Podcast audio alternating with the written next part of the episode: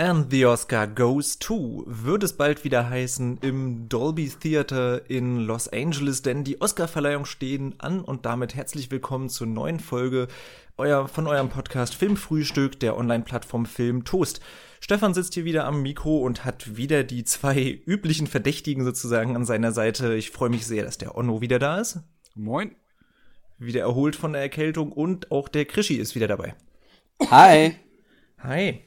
Wir wollen heute einmal über die, wie ja schon angekündigt in der letzten Folge, wir wollen über die Oscar-Verleihung, also sprich über die Oscar-Nominierungen sprechen, wollen auch mal allgemein ein bisschen über die Oscars quatschen, ja, was wir davon äh, so überhaupt halten von diesem Preis an sich und wollen dann tatsächlich jede einzelne Kategorie ein bisschen durchgehen, wollen erstmal sagen, was sind vielleicht äh, Snobs, also was sind Sachen, die nominiert hätten werden sollen, sagt man so, ja, ne, hätten werden sollen und es aber nicht wurden. Klingt nach Deutsch.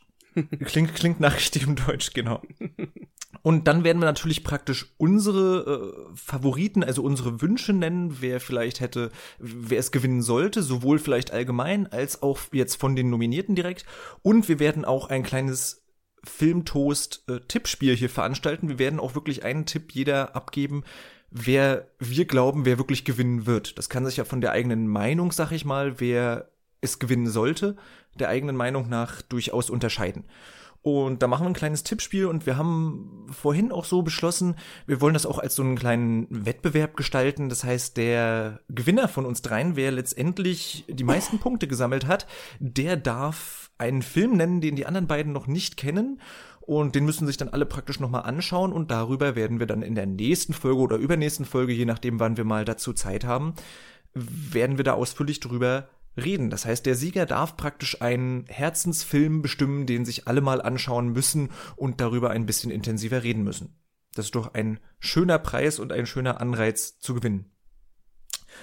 Bevor wir direkt anfangen, ich glaube, vier Kategorien insgesamt werden wir nicht besprechen. Das sind die sämtliche Kategorien, die mit den Dokumentarfilmen, also sowohl bester Dokumentarfilm als auch bester Dokumentarkurzfilm und auch die anderen beiden Kurzfilmsektionen, sprich bester Animationskurzfilm und bester Kurzfilm, die werden wir nicht besprechen, weil wir da schlichtweg zu wenig Ahnung von haben und da einfach nichts von gesehen haben. Ja, insofern da nicht, äh, ja, was heißt traurig sein, aber nicht, nicht verwundert sein sozusagen, das ist nicht ganz vollständig, sprich, da geben wir auch keinen Tipp ab. Die vier Kategorien werden wir rauslassen. Ansonsten wollen wir tatsächlich über alle Kategorien sprechen. Ähm, wer das so ein bisschen mitverfolgen werde, wir gehen tatsächlich an sich bei den Nominierungen einfach nur den Wikipedia-Artikel von unten nach oben durch und sprechen über alles, was da praktisch so steht. Wie sieht's denn bei euch überhaupt aus? Habt ihr, sag ich mal, fast alle Filme gesehen, die irgendwie zumindest in den wichtigen Kategorien, vielleicht auch in den kleineren nominiert worden sind oder fehlen euch noch irgendwelche größeren, wo ihr sagt, ach, eigentlich, den habe ich jetzt ein bisschen verpasst, der fehlt mir eigentlich noch. Also bei den Filmen, die unter bester Film nominiert sind, habe ich, glaube ich, alles gesehen. Was mir halt jetzt zum Beispiel fehlt, ist äh, der Judy zum Beispiel, wo Renée Selweger ja ein ganz großer äh, Kandidat für den Oscar für die beste Hauptdarstellerin ist. Den habe ich zum Beispiel noch nicht gesehen. Ähm, genau, also sowas fehlt mir dann. Aber äh, ansonsten ähm, habe ich eigentlich schon echt viel gesehen. Hm. Bei dir, Krischi? Ja. ja, bei mir ist es ja schon Running Gag mit Parasite. dass ich den nicht gesehen habe. Stimmt, ja.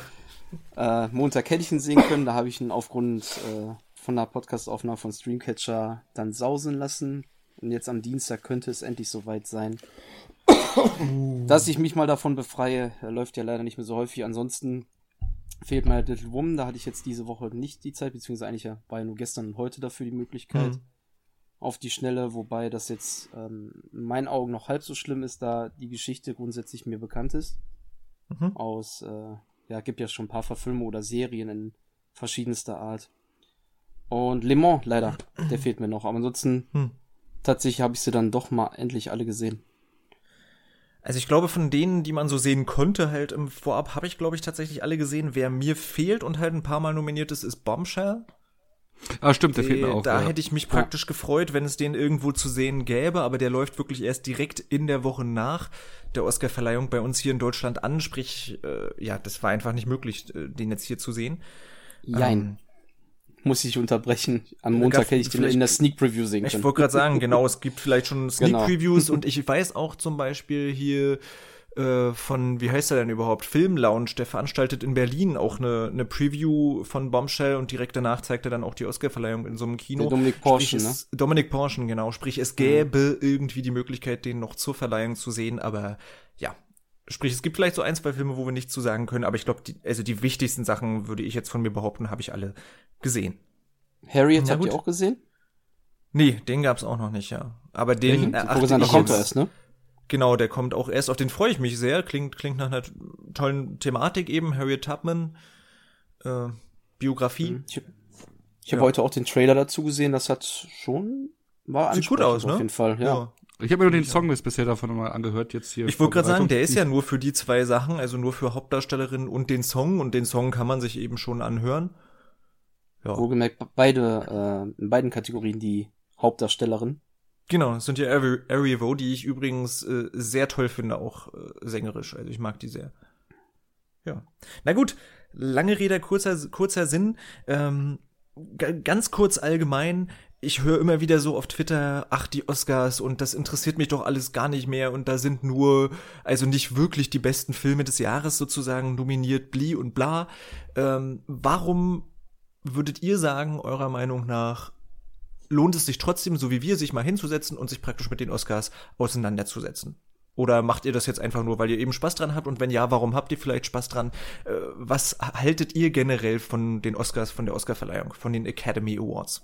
Da bin ich ja schon fast wie bei den von dir genannten Twitter-Meckerern, dass, dass bei mir das Ansehen von den Oscars auch mit den Jahren immer mehr abgenommen hat, ähm, weil das irgendwie teilweise für mich willkürlich äh, politisch irgendwie unterlegt oder interessensinterlegt irgendwie ähm, geführt wird und nicht irgendwie wirklich der beste Film immer irgendwie äh, ausgezeichnet wird oder der wirklich die beste Leistung gebracht hat. Aber trotz alledem haben die Oscars schon noch immer irgendwie ihren, ihren, ihren besonderen Status und gewissen Vibe und gelten halt schon sozusagen als die erste Liga der oder halt der ja der wichtigste ähm, Preis im, im, Filmbereich, trotz alledem. Ähm, und von daher finde ich trotzdem immer noch etwas interessant, äh, schon noch interessant und äh, habe mich zum Beispiel darüber gewundert, dass Joker so viel Nominierungen bekommen hat, weil ich damals dachte, oh, das ist eigentlich nicht so der typische Oscar-Film. Also da hm. öffnen sie sich ja hier und schon da auch schon, aber gerade Genrefilme ähm, fliegen da halt immer äh, raus und kriegen mhm. so recht wenig äh, äh, Beachtung, die die eigentlich äh, die eigentlich angebracht wäre, wie zum Beispiel alleine jetzt Tony Collette, die für Hereditary nicht nominiert mhm. worden ist zuletzt und solche Geschichten. Ähm, das finde ich halt dann schade, ähm, ja, aber ähm, mich freut es ja, also dieses Jahr zum Beispiel auch, dass Parasite, also auch mal ein fremdsprachiger Film, wirklich für den besten Film noch, auch noch nominiert ist. Mhm. Ja. Ähm. Wie sieht's bei dir aus, Krischi?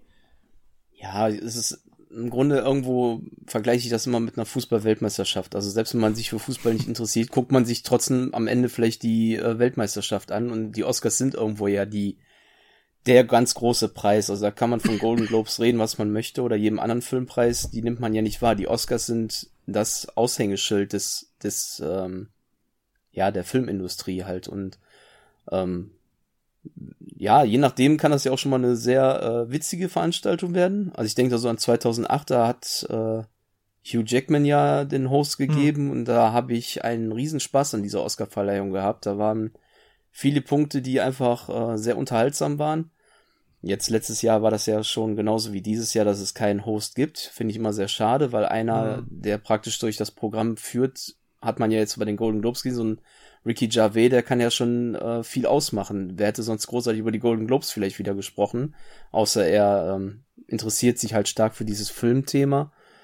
Ähm, insofern war das, ich finde, das ist schon, ja, was heißt wichtig? Also, wie Onno schon sagte, ist halt schade, wenn viele Leute da ähm, gar nicht beachtet werden, weil das irgendwie nicht in das Schema von den Oscars passt. Und Joker ist eigentlich wirklich eine Verwunderung, dass ein DC-Film äh, so da reinrutscht, wenn ich bedenke, dass The Dark Knight damals, glaube ich, auch nur für zwei Kategorien äh, in Frage kam, mal abgesehen von vielleicht Ton oder sowas, dann halt Heath Ledger ist ja bekannt. Ansonsten hm. werden die, werden die ja da eigentlich kategorisch ausgeschlossen, weil sie nicht passen. Johnny Depp, was war das damals für ein Au eine Aufruhr, als der für, als Jack Sparrow da nominiert wurde, hm. tatsächlich mal. Weil das eine Komödie ja. war. Finde ich immer schade, weil ist ja egal, welches Genre es ist, es ist immer noch eine hervorragende Leistung. Es hat begeistert und das sollte auch geschätzt werden. Toni Collette ist da ein sehr schönes Beispiel. Gibt noch viele andere Beispiele, ähm, hm. wo ich jetzt sehr viel gelesen habe nach der Oscar war ja The Lighthouse auch hm. ähm, sehr häufig genannt worden, warum der so benachteiligt wurde, würde ich jetzt mal sagen. Hm. Na, also ich, ich, ich diskutiere sehr gerne über die, die Oscars tatsächlich, weil, ja, ihr habt schon ein bisschen gesagt, es ist der Prestigepreis. Selbst große Leute, ich nenne immer wieder Lars von Trier, hat schon Cannes gewonnen, hat alle möglichen Festivals gewonnen und er sagt trotzdem, das größte Ziel für jemanden in der Filmindustrie ist es mal einen Oscar zu gewinnen. Das da kann man jetzt halten sozusagen, was, was man von will. Man kann sagen, ja, da werden gar nicht wirklich die besten Filme ausgezeichnet. So sehe ich aber auch nicht die Oscarverleihung, sondern ich bin wirklich daran inter interessiert, welcher Film bekommt diese Aufmerksamkeit, welcher Film kriegt aus welchen Gründen eben diesen, diese Prestige, diesen Prestigepreis verliehen und damit, ja, man sieht's ja auch in lauter Trailern steht dann auf einmal Oscar prämierte oder prämierter so und so, äh, sprich, damit wird unglaublich Werbung gemacht ja, der Oscar ist und bleibt sozusagen der Filmpreis Hollywoods und Hollywood ist und bleibt nun mal irgendwie die, ja, Unterhaltungsfilmschmiede, sag ich mal. Insofern finde ich es immer spannend, deswegen darüber zu diskutieren. Also der Werbeeffekt, der, der ist halt da ganz entscheidend, was du sagst. Also, ja. ähm, also gerade auch ähm, Leute, die vielleicht jetzt nicht so filmaffin sind und nicht so tief in dem Thema drin sind, sobald äh, ein Film den Oscar für den besten Film bekommt, äh, ist er, äh, kriegt er eine enorme Aufmerksamkeit. Genau, sagen äh, ganz viel, ähm, dann schaue ich da mal rein und so. Ja, ne? ja, genau, dann schauen sich die Leute den Film an, sind meistens zwar dann enttäuscht, denken so, öh, was für ein Kackfilm, irgendwie nicht mein Geschmack oder so, ähm, aber trotzdem äh, kriegt er auf einmal äh, eine Aufmerksamkeit und ähm, ich bin, also ich finde das Beispiel von Krischi ganz gut mit dieser Weltmeisterschaft, was halt auch so eine ähm, Aufmerksamkeit bekommt. Ich meine, der Krisch und ich sind ja äh, Fußballfans von äh, Bundesligisten, äh, hm. kennen den Alltag, äh, sind da, denke ich mal, tief im Fußballgeschäft drin und informieren uns. Und ähm, aber zur WM kommen halt dann auch noch äh, andere mit auf die Party äh, äh in, in den Bereich Fußball rein. Und so hm. ist es mit den Oscars eben auch. Ähm, wir, wir befassen uns ähm, das gesamte Jahr über mit den äh, Mediumfilmen, aber wenn die Oscars da sind, dann kommen halt auch andere dazu und schauen zu und ja. ähm, blicken auf unser Hobby und auf, auf, auf diese ganze Sparte, auf diese ganze Branche. Und äh, das hat eine gewisse Anziehungskraft. Und wie gesagt, ich habe sogar das Gefühl, es wird schon vielfältiger. Also ja, man, man ja. nehme eben sowas wie jetzt Parasite, man nehme aber auch eben sowas wie Joker, wie letztes Jahr Black Panther und so weiter mit vielen Nominierungen. Was stimmt so der Genrefilm an sich, sowas eben wie dieses Jahr ganz klassischerweise The Lighthouse, das ist eben noch immer leider wirklich oder Hereditary oder Midsommar. Das sind so ja klassische Beispiele sozusagen, wo die Oscars leider noch nicht so mitgehen, was aber auch schwierig ist, weil weil ja, das, das wollen sich ja auch nicht so viele anschauen und leider ist es ja so eben in der Academy, es müssen sich die meisten Leute den Film angesehen haben. Darum gibt's ja auch immer diese riesigen Oscar-Kampagnen seiten der Studios, dass sie Mitglieder der Academy dazu bringen wollen, ihren Film anzuschauen. Und ja, wie das so ist, Horror- oder Genrefilm gibt halt auch viele Leute, die schauen sich das nicht so gern an. Und ja. Aber wobei jetzt zuletzt ja auch schon einige äh, große Aufmerksamkeit äh, da erregt haben, wie zum Beispiel auch Get Out von Jordan Peele. Ja, das Deswegen, war eben und das war auch schon mal wieder was, was genau, Besonderes genau. letztes Jahr, der ja dann sogar gewonnen hat. Eben, und da wundert es mich halt jetzt, dass der Asta so äh, ferner liefen läuft. Ja. ja. Na gut, wir haben, glaube ich, viel zu tun mit den Kategorien. Insofern würde ich sagen, starten wir direkt. Die erste Kategorie von unten, die im Wikipedia-Artikel genannt wird, ist der beste internationale Film. Das heißt nicht mehr bester fremdsprachiger Film, haben sie, glaube ich, zu letztem Jahr oder zu diesem Jahr erst geändert. Aber ist ja auch egal. Es geht eben um Filme, die von anderen Ländern eingereicht worden sind. Dort kommt aus Polen Corpus Christi. Aus Nordmazedonien kommt Land des Honigs, aus Spanien kommt der neue Film von Pedro Almodovar, nämlich Leid und Herrlichkeit, aus Südkorea kommt Bong Joon-ho's Parasite und aus Frankreich kommt äh, ja, wie wird er ausgesprochen? La Li, glaube ich. Äh, auf jeden Fall heißt der Film Die Wütenden oder im Original Les Miserables. Hat übrigens nichts mit dem Musical zu tun. Habe ich letztens ja. beim Trailer auch festgestellt. Aber, aber ähm, mit diesem äh, nur mal reingeworfen, weil es jetzt bester internationaler Film ist, jetzt könnte ein Victoria nominiert werden, oder? Richtig. Denke ich auch. Ich glaube, das war so ein Grund, dass viele immer gesagt haben, so, da gibt es manchmal diese Schwierigkeiten. Ich glaube ehrlich gesagt, das ist so ein bisschen der Grund, genau. Also ich habe mich nicht genau mit den Anforderungen jetzt für die Kategorie befasst, aber könnte ich mir vorstellen, ja. Weil der ist ja damals komplett äh, außen vor gewesen, weil der eben als englischsprachiger Film geführt worden ist, weil der äh, größtenteils zu 80, 90 Prozent Englisch gesprochen wird, ne? Hm. Dann gehen wir Stück für Stück durch. Habt ihr Snobs? Habt ihr etwas, das nicht nominiert worden ist, aber eurer Meinung nach durchaus ja. hätte nominiert werden sollen? Ja. In dieser Kategorie. Na, leg los. Ja, also äh, ich meine, das erklärt sich dann von selber. Ähm, ähm, die Franzosen haben halt Les Miserables gewählt. Ähm, ich denke mal, wir drei sind uns da einig. Wir hätten wahrscheinlich eher, obwohl wir den noch nicht kennen, aber Porträt einer jungen Frau in Flammen mhm. gewählt, ne? Mhm. Oder? Steht als erster ja. bei mir auch. Genau. Ja, also, dann, ja, ja. Also ich weiß nicht, habt ihr die Wütenden gesehen? Nee. Äh, ich habe ihn mittlerweile gesehen und äh, in diesem starken Film Januar äh, dieses Monats ist das für mich der Film des Monats, ehrlich gesagt. Äh, also ich fand ihn unfassbar gut und ich kann sogar verstehen, warum sie eher den gewählt haben als Porträt, weil ich könnte mir vorstellen, dass er eben bei den Amis besser ankommt als mhm. Porträt, weil Porträt halt sehr, ich finde trotz, ich persönlich mag Porträt trotzdem ein bisschen lieber, aber man, ich kann die Entscheidung bis zu einem gewissen Grad verstehen, sage ich mal nachvollziehen. Stimmt, heißt nicht, dass ich mit der übereinstimme, aber ich kann sie zumindest nachvollziehen.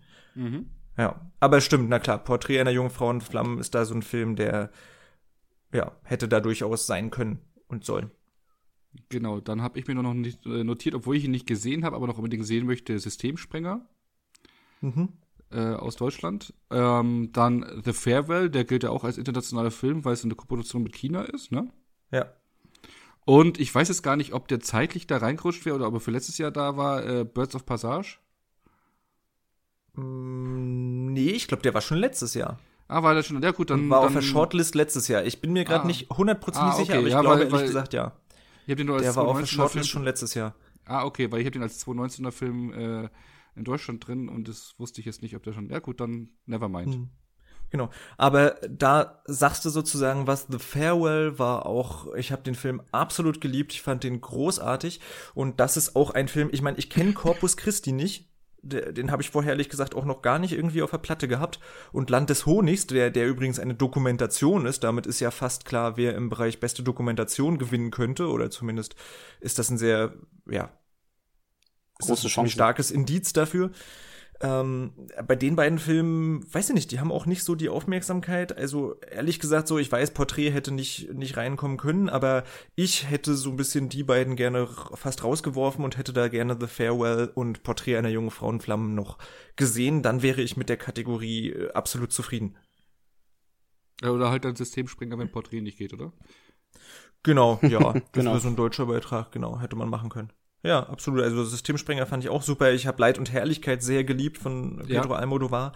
Insofern kommen wir doch mal dazu. Ich meine, ich glaube, wir sind uns da fast alle einig bei, wer sollte denn gewinnen? Wer ist, wer ist euer Wunschkandidat in der Kategorie? Ja, da kann der Grigi ja nicht mitreden. Ja, naja, doch, ich kann trotzdem also, dem. Genau, man kann das ja unterteilen in Wunschkandidat von den Nominierten und Wunschkandidat allgemein.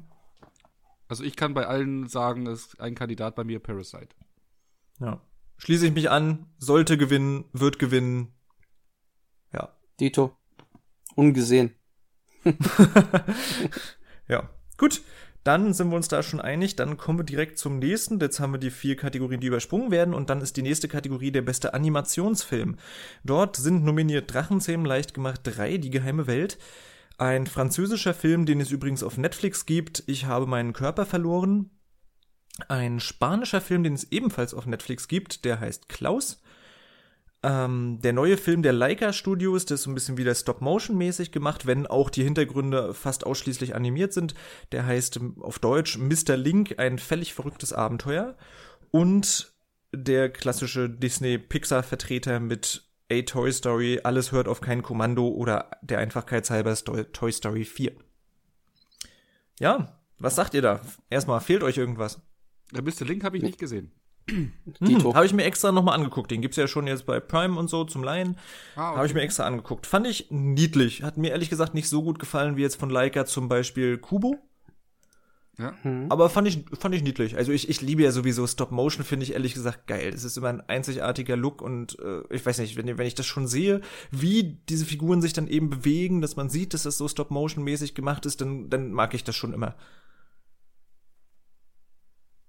Ja, jetzt, aber ja, ja ich finde es ganz nett, aber nicht so ein riesen Stop Motion Fan. Ja. Aber fehlt euch irgendwas? Also für viele, sage ich mal, der große Schock war ja äh, die Eiskönigin 2 nicht dabei. Ach so, das ist ja gar nicht aufgefallen. also ich habe da, ich habe da nichts, was ich vermissen würde bei mir. Genau. Also geht mir ähnlich. Ich bin sogar froh, ehrlich gesagt, dass ähm, der Eiskönigin 2 nicht dabei ist, obwohl ich ihn vielleicht persönlich noch ein bisschen besser sogar fand als Drachenzähm leicht gemacht 3. Aber gut, die nehmen sich eh nicht viel und ich muss auch sagen, es war kein besonders st starkes Jahr für Animationsfilme. Irgendwie ist da sogar nichts dabei, was mich so total umgehauen und begeistert hat. Ähm, ich kann ja einfach mal weitermachen, sozusagen für mich mein persönlicher Favorit von den jetzt Nominierten und auch insgesamt dieses Jahr als bester Animationsfilm ist Klaus. Kann man sich auf Netflix anschauen, ist wirklich eine herzerwärmende Geschichte, sehr intelligent geschrieben, witzig, toll praktisch animiert, äh, hat mir sehr gut gefallen. Ich glaube aber, dass er nicht gewinnen wird. Ich glaube, Toy Story 4 wird gewinnen, obwohl Mr. Link tatsächlich den Golden Globe gewonnen hat, aber ich glaube trotzdem bei den Oscars ich tippe da auf Toy Story 4. Also ich tippe auf Klaus und wünsche mir Klaus. Ah ja. Ich tippe auf Klaus und ich wünsche mir Klaus und alternativ, ich habe meinen Körper verloren. Mhm. Weil ich einfach die Art Wie, wie alternativ? Cool fand, also für unsere Tippwertung brauchen wir jetzt ein, ein eindeutiges... Nee, nee, nur als Wunsch. Alternativ so, wünsche ich okay. mir, also wenn es Klaus nicht wird, sollte es, äh, ich habe meinen Körper verloren werden, aber ich tippe Klaus, ganz klar. Weil es ist halt der große Wunsch eigentlich, die Art und Weise, wie der gemacht wurde. Ich hm. gönne es dem Mann, der es gemacht hat, der praktisch aus dem Hause Disney kommt. Ja. Oder gelernt hat. Ja, stimmt. Und da abgehauen ist, weil er da eben nicht mehr arbeiten wollte. Also ihr merkt schon, äh, ja, Klaus und, hm. und Ich habe meinen Körper verloren sind wirklich zwei besondere Filme. Man kann sie sogar dann, ja, praktisch, wenn man so will, kostenlos auf Netflix schauen. Also wenn man halt Netflix hat, natürlich. Äh, absolute Empfehlung. Ich meine, ist jetzt nicht mehr Weihnachten, aber Klaus kann man sich trotzdem anschauen. Wirklich eine süße Geschichte. Na gut, gehen wir weiter. Eine Kategorie, die finde ich immer ziemlich spaßig zu beobachten ist, sind die besten visuellen Effekte. Dort sind nominiert Avengers Endgame, The Irishman, da natürlich vor allem aufgrund des, des Alterungs- bzw. Verjüngungsprozesses der Hauptfiguren, äh, Der König der Löwen, der ja bei den Golden Globes sogar als kompletter Animationsfilm gewertet wurde, also das sagt schon, wie viel Effekte da allein hintersteckt. 1917, äh, der natürlich vor allem durch die, das Verstecken der Schnitte und so weiter und auch einige andere visuelle Effekte natürlich im Krieg und so weiter herausstechen kann. Und auch ein klassischer Anwärter jedes Jahr Star Wars, der Aufstieg Skywalkers. Das sind die fünf Nominierten. Fehlt euch was? Ja, ja, also, was denn? Also ähm, ich fand es ja zum Beispiel schon in der Shortlist war ja Terminator äh, ja. mit dabei, äh, weil ich furchtbar Das fand ich auch lächerlich, ja. Also ich finde ja immer noch äh, unverständlich, warum da Ad Astra nicht mitspielt. Ähm, hm. Der war auch nicht mal auf der Shortlist. Das ist für mich ein audiovisuelles Brett. Ne? Also hm. Ad Astra kann man vom Inhalt ähm, meinen, was man will, unterschiedliche Meinungen, die es da gibt. Aber audiovisuell ist ein richtiges Brett und ist da richtig, richtig stark, auch von den Effekten her.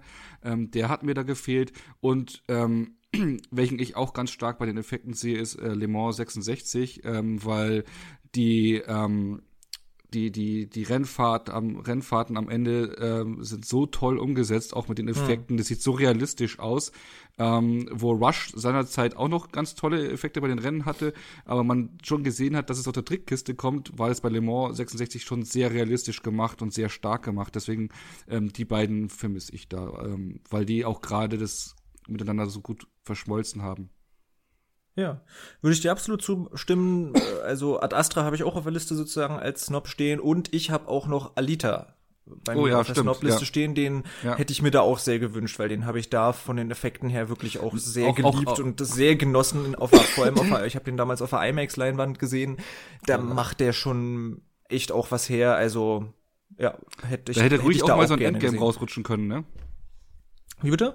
Der hätte da stattdessen Endgame. auch gern, gern so ein Endgame Und Star Wars. Können. Ja. ja, obwohl jetzt, jetzt kommen wir ja so ein bisschen äh, zu den Sachen. Also für mich sozusagen so, sowohl sollte gewinnen als auch wird gewinnen, ist es König der Löwen. Ja. Weil das ist, ja, das ist halt erstaunlich. dass man kann von dem Film an sich natürlich halten, was man will, aber das sieht einfach verdammt gut aus. Das sieht ja. Fotorealistisch eben alles aus und es ist eben alles animiert. Insofern, das sieht wirklich großartig aus.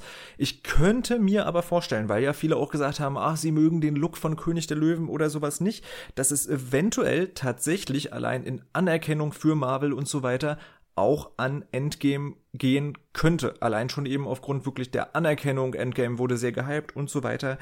Ähm, der wäre da so auf Platz zwei für mich und könnte da eventuell ein Überraschungshit werden für mich, aber ich tippe trotzdem selbst und auch und möchte auch persönlich, dass da König der Löwen gewinnt. Also ich bin da auch ganz klar, also ich tippe auf König der Löwen und wünsche es mir für den auch, weil der wirklich, äh, also visuell wirklich äh, richtig stark war und ähm, ich meine, für viele sah es ja aus wie so eine Tierdoku. Äh, das sagt ja auch schon einiges über die Qualität von den Effekten. Hm. Ja, absolut. Ja, ich bin auch noch uneins. Tja, jetzt hast du nicht mehr viel Zeit. nee, ich äh, tippe eiskalt mal, dass es 1917 wird bei den visuellen Effekten. Mhm. Da war so ein Hype drum gewesen um die versteckten Schnitte, Nicht-Schnitte. Ähm, ich könnte mir halt vorstellen, dass das wirklich noch ein kleines Stück, Stückchen mehr gezählt wird als König der Löwen. Obwohl ich ihn gestern gesehen habe und sagen muss, das war eigentlich fantastisch. Weil halt seinerzeit ja. hat ja auch ein Schweinchen namens Babe äh, den visuellen Effekt Oscar bekommen, nur für das bisschen Schnauze bewegen. Wäre eigentlich auch naheliegend, dass äh, der König der Löwen da mit einem komplett animierten Tier da vorne liegen würde. Ja. Aber ich tippe 1917. Okay, und wen, auf wen hoffst du persönlich? Ach, ich würde es irgendwie König der Löwen gönnen. Das war eine der wenigen Sachen, die mich wirklich so komplett abgeholt hat in dem Film. Oder das ist eine der wenigen Sachen. Da waren schon ein paar nette Momente, aber hm. wenn man es mal mit dem Original vergleicht, kann der Film einfach da auch nicht mithalten. Ja. Na gut, gehen wir weiter. Jetzt kommen die beiden Tonkategorien und wir haben im Vornherein schon mal ein bisschen gesprochen, dass, dass viele da so ein bisschen Schwierigkeiten haben mit der Unterscheidung, was ist eigentlich bester Ton und bester Tonschnitt. Also bester Ton bezieht sich tatsächlich praktisch auf den Klang, der letztendlich im Kino zu hören ist. Also ich, ich sag zum Beispiel immer, wie die Sachen klingen, die dort zu sehen sind. Zum Beispiel Star Wars, ein Lichtschwert. Gibt's nicht wirklich, aber irgendwie muss dieses Ne? Das, das, das muss halt irgendein Geräusch machen, wenn da das, der Laser praktisch ausgefahren wird. Und da muss man sich ein Geräusch für praktisch ausdenken und das irgendwie zusammenstellen. Und es gibt ja auch dieses sogenannte Foley, das heißt, dass, dass Geräusche aus der Natur nachgemacht werden, aber nicht nicht wirklich nachgemacht werden sozusagen. Also ein Hufgeklapper wird jetzt nicht ein echtes Hufgeklapper aufgenommen, sondern das macht man eben irgendwie mit, äh, ja, das ist ja sogar der Witz hier aus, aus äh, wie heißt denn der Monty Python Film hier, Ritter der Kokosnuss, dass das häufig tatsächlich mit, mit Kokosnüssen gemacht wird, das Hufgeklapper. ähm, genau, und wie praktisch der Ton, wie, wie jeder einzelne Klang so im gesamten Film klingt, wie gut das praktisch zu dem, was eben zu sehen ist, passt letztendlich. Das ist bester Ton.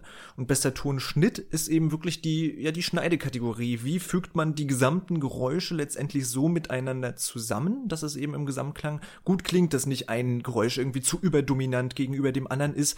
Und natürlich auch, wie gut ist es synchronisiert mit dem Bildgeschehen praktisch auf der Leinwand. Also wirklich die gesamte, man hat praktisch die Geräusche und wie schneidet man die jetzt dann am Computer zusammen. Das ist eben der Tonschnitt.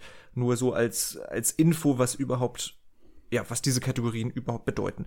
Und was ist da jetzt überhaupt nominiert? Also bei bester Tonschnitt sind nominiert Le Mans 66 gegen jede Chance, 1917 Joker, Once Upon a Time in Hollywood und Star Wars, der Aufstieg Skywalkers.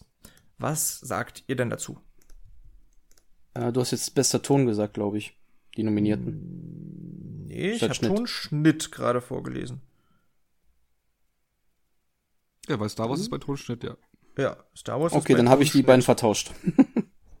genau, passiert ja leicht. Also genau, Tonschnitt habe ich jetzt vorgelesen. Gut. Also, ich bin an sich mit der Auswahl, ich bin da auch kein Experte, muss ich gestehen. Zufrieden, ja, so eine Art Astra wäre auf jeden Fall was gewesen, wo man sagt, dass das hätte irgendwie ja, mit reingehen, mit reinzählen können, sozusagen, ist ja eben auch bei Ton tatsächlich nominiert bei Ad Astra. Ansonsten glaube ich, wird es sich da ziemlich entscheiden zwischen 1917 einerseits und Le Mans 66. Also ja. gerade die Rennszenen sind in Le Mans mhm. 66 wirklich beeindruckend. Aber ich muss gestehen, gerade beim Tonschnitt, dadurch, dass ja ich, oder obwohl, ich, ich ändere das gerade mal spontan. Ich habe eigentlich ehrlich gesagt auf 1917 getippt, aber wo ich jetzt so gerade drüber nachdenke, diese ganzen Rennen, da müssen ja auch die ganzen Geräusche wirklich äh, von Lautstärke her aufeinander abgetippt werden. Ich tippe einfach selbst, also ich hoffe und ich tippe mal auf Le Mans 66. Ich auch, war auch mein Tipp. ich hoffe auf Le Mans, aber ich tippe 1917. Okay. Gut, dann kommen wir gleich zum Ton. Da gibt's immer, weil die Kategorien natürlich so ähnlich sind, äh, ja, wenige Unterscheidungen. Es fliegt, wer fliegt eigentlich raus? Äh, Once Upon a Time, nee, der ist auch drin. Star Wars ist rausgeflogen und bei für Ton ist stattdessen eben Ad Astra reingekommen. Sprich, es sind noch mal ganz kurz für bester Ton Ad Astra, Le Mans 66, Joker 1917 und Once Upon a Time in Hollywood nominiert. Und ja, bei Ton muss ich dann aber gestehen, äh, da ich das echt eine Wucht im Kino fand und das echt hammermäßig klang, äh, bin ich da bei 1917. Und ich glaube, aber an sich wird sich das wieder ähnlich zwischen den beiden entscheiden. Also ich glaube auch wieder, das wird sich entscheiden zwischen 1917 und Le Mans 66. Ich hau da Ad Astra, äh, Ad Astra rein. Okay. Ich wünsche mir Ad Astra, ich tippe aber 1917. Weil auch in den letzten Jahren hat immer bei Ton und Tonschnitt haben eigentlich hat immer derselbe Film gewonnen. Ja, häufig, das stimmt, ja. Letztes Jahr war es Bohemian Rhapsody, meine ich. Ja, der hat da viel abgeräumt, das stimmt. War auch ein Kriegsfilm, meine ich. Komme jetzt aber nicht mehr drauf, welcher. Hm. Naja. Äh, gut, gehen wir weiter. Eine Kategorie, die tatsächlich sehr unterschätzt wird immer. Also es gewinnt tatsächlich selten ein Film den Oscar als bester Film der nicht in dieser Kategorie nominiert ist. Ich spreche vom besten Schnitt. Und beim besten Schnitt sind dieses Jahr nominiert Le Mans 66, The Irishman, Jojo Rabbit, Joker und Parasite. Ja. Parasite mal auch wieder drin in einer anderen Kategorie, nicht nur ein bester fremdsprachiger Film. Was sagt ihr zum Schnitt? Fehlt euch da erstmal was? Ähm, ja, 1917. Genau, ja, da, da ist so ein bisschen die Frage. Also die, die ähnliche Situation. ich also weiß es ist halt die Frage, ob dieses Verschneck, Verstecken von Schnitten, ob das als bester Schnitt praktisch zählt. Äh, ich bin der Laie, ich sag ja. Äh, bei Birdman haben sie es ja ähnlich gemacht. Birdman war damals auch nicht für den besten Schnitt nominiert und war ja eine ähnliche Herangehensweise und ist eben einer der großen Ausnahmen der Filme, die tatsächlich mal den besten Film gewinnen konnten und nicht als bester Film äh, äh, im Bereich bester Schnitt nominiert worden sind. Sprich, das ist fast schon mal ein Indiz, dass, dass die Oscar sogar ganz gerne sieht, dieses, äh, dieses Prozedere. Da sprechen wir aber natürlich bei der Kategorie bester Film nochmal ausführlich drüber, wie sich vielleicht, ja, diese Machart eben darauf auswirken könnte. Für mich fehlt da ganz klar Once Upon a Time in Hollywood dieses Zwischengeschneide zwischen den verschiedenen Erzählebenen, zwischen den Filmen, zwischen äh, einzelnen Geschehnissen, die Zeitsprünge und so weiter, das, das fand ich großartig. Also mir fehlt da ehrlich gesagt sehr stark Once Upon a Time und das ist auch fast so ein Ausschlusskriterium, warum ich nicht glaube, dass Once Upon a Time irgendwie eine, ja, warum ich, warum Once Upon a Time nicht den Oscar als bester Film gewinnen wird, weil er hier eben komplett ausgespart worden ist. Ja, und ja, ich weiß nicht, 1917, ich habe halt mein Problem, ehrlich gesagt, bei dem Film mit, mit dieser Machart, weil ich habe das Gefühl, in einigen Szenen funktioniert das ganz wunderbar, vor allem in den, ich sag mal, Action-Sequenzen, da hat man wirklich so ein, so ein Mittendrin-Gefühl. In Szenen, wo die aber mehr oder weniger nur miteinander erzählen, ist ja eine Schnittperspektive bringt ja auch eine tiefere Wirkung. Also ein Schnitt ist ja nicht einfach nur, damit man mal jetzt von da gucken kann und mal von da gucken kann, sondern das, das macht ja immer was. Bestimmte Schneidemethoden sozusagen haben eine bestimmte Wirkung.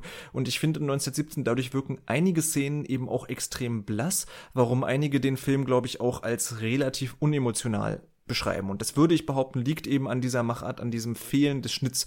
Wenn man sich da auch zum Beispiel Marriage Story anguckt, der da für mich auch fehlt in der Kategorie, der ist auch ganz großartig geschnitten, obwohl es da hauptsächlich nur Dialogszenen sind. Aber das, das wirkt fantastisch. Wann, in welchem Rhythmus da geschnitten wird, das kann die Dramaturgie so enorm steigern.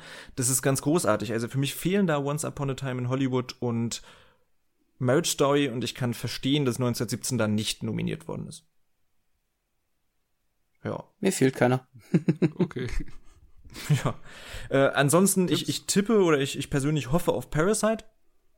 Der ist ja auch nominiert. Ich, ich liebe Parasite, fand da auch, auch da die Schnittweise enorm, enorm spannend gemacht. Hat mich super fasziniert.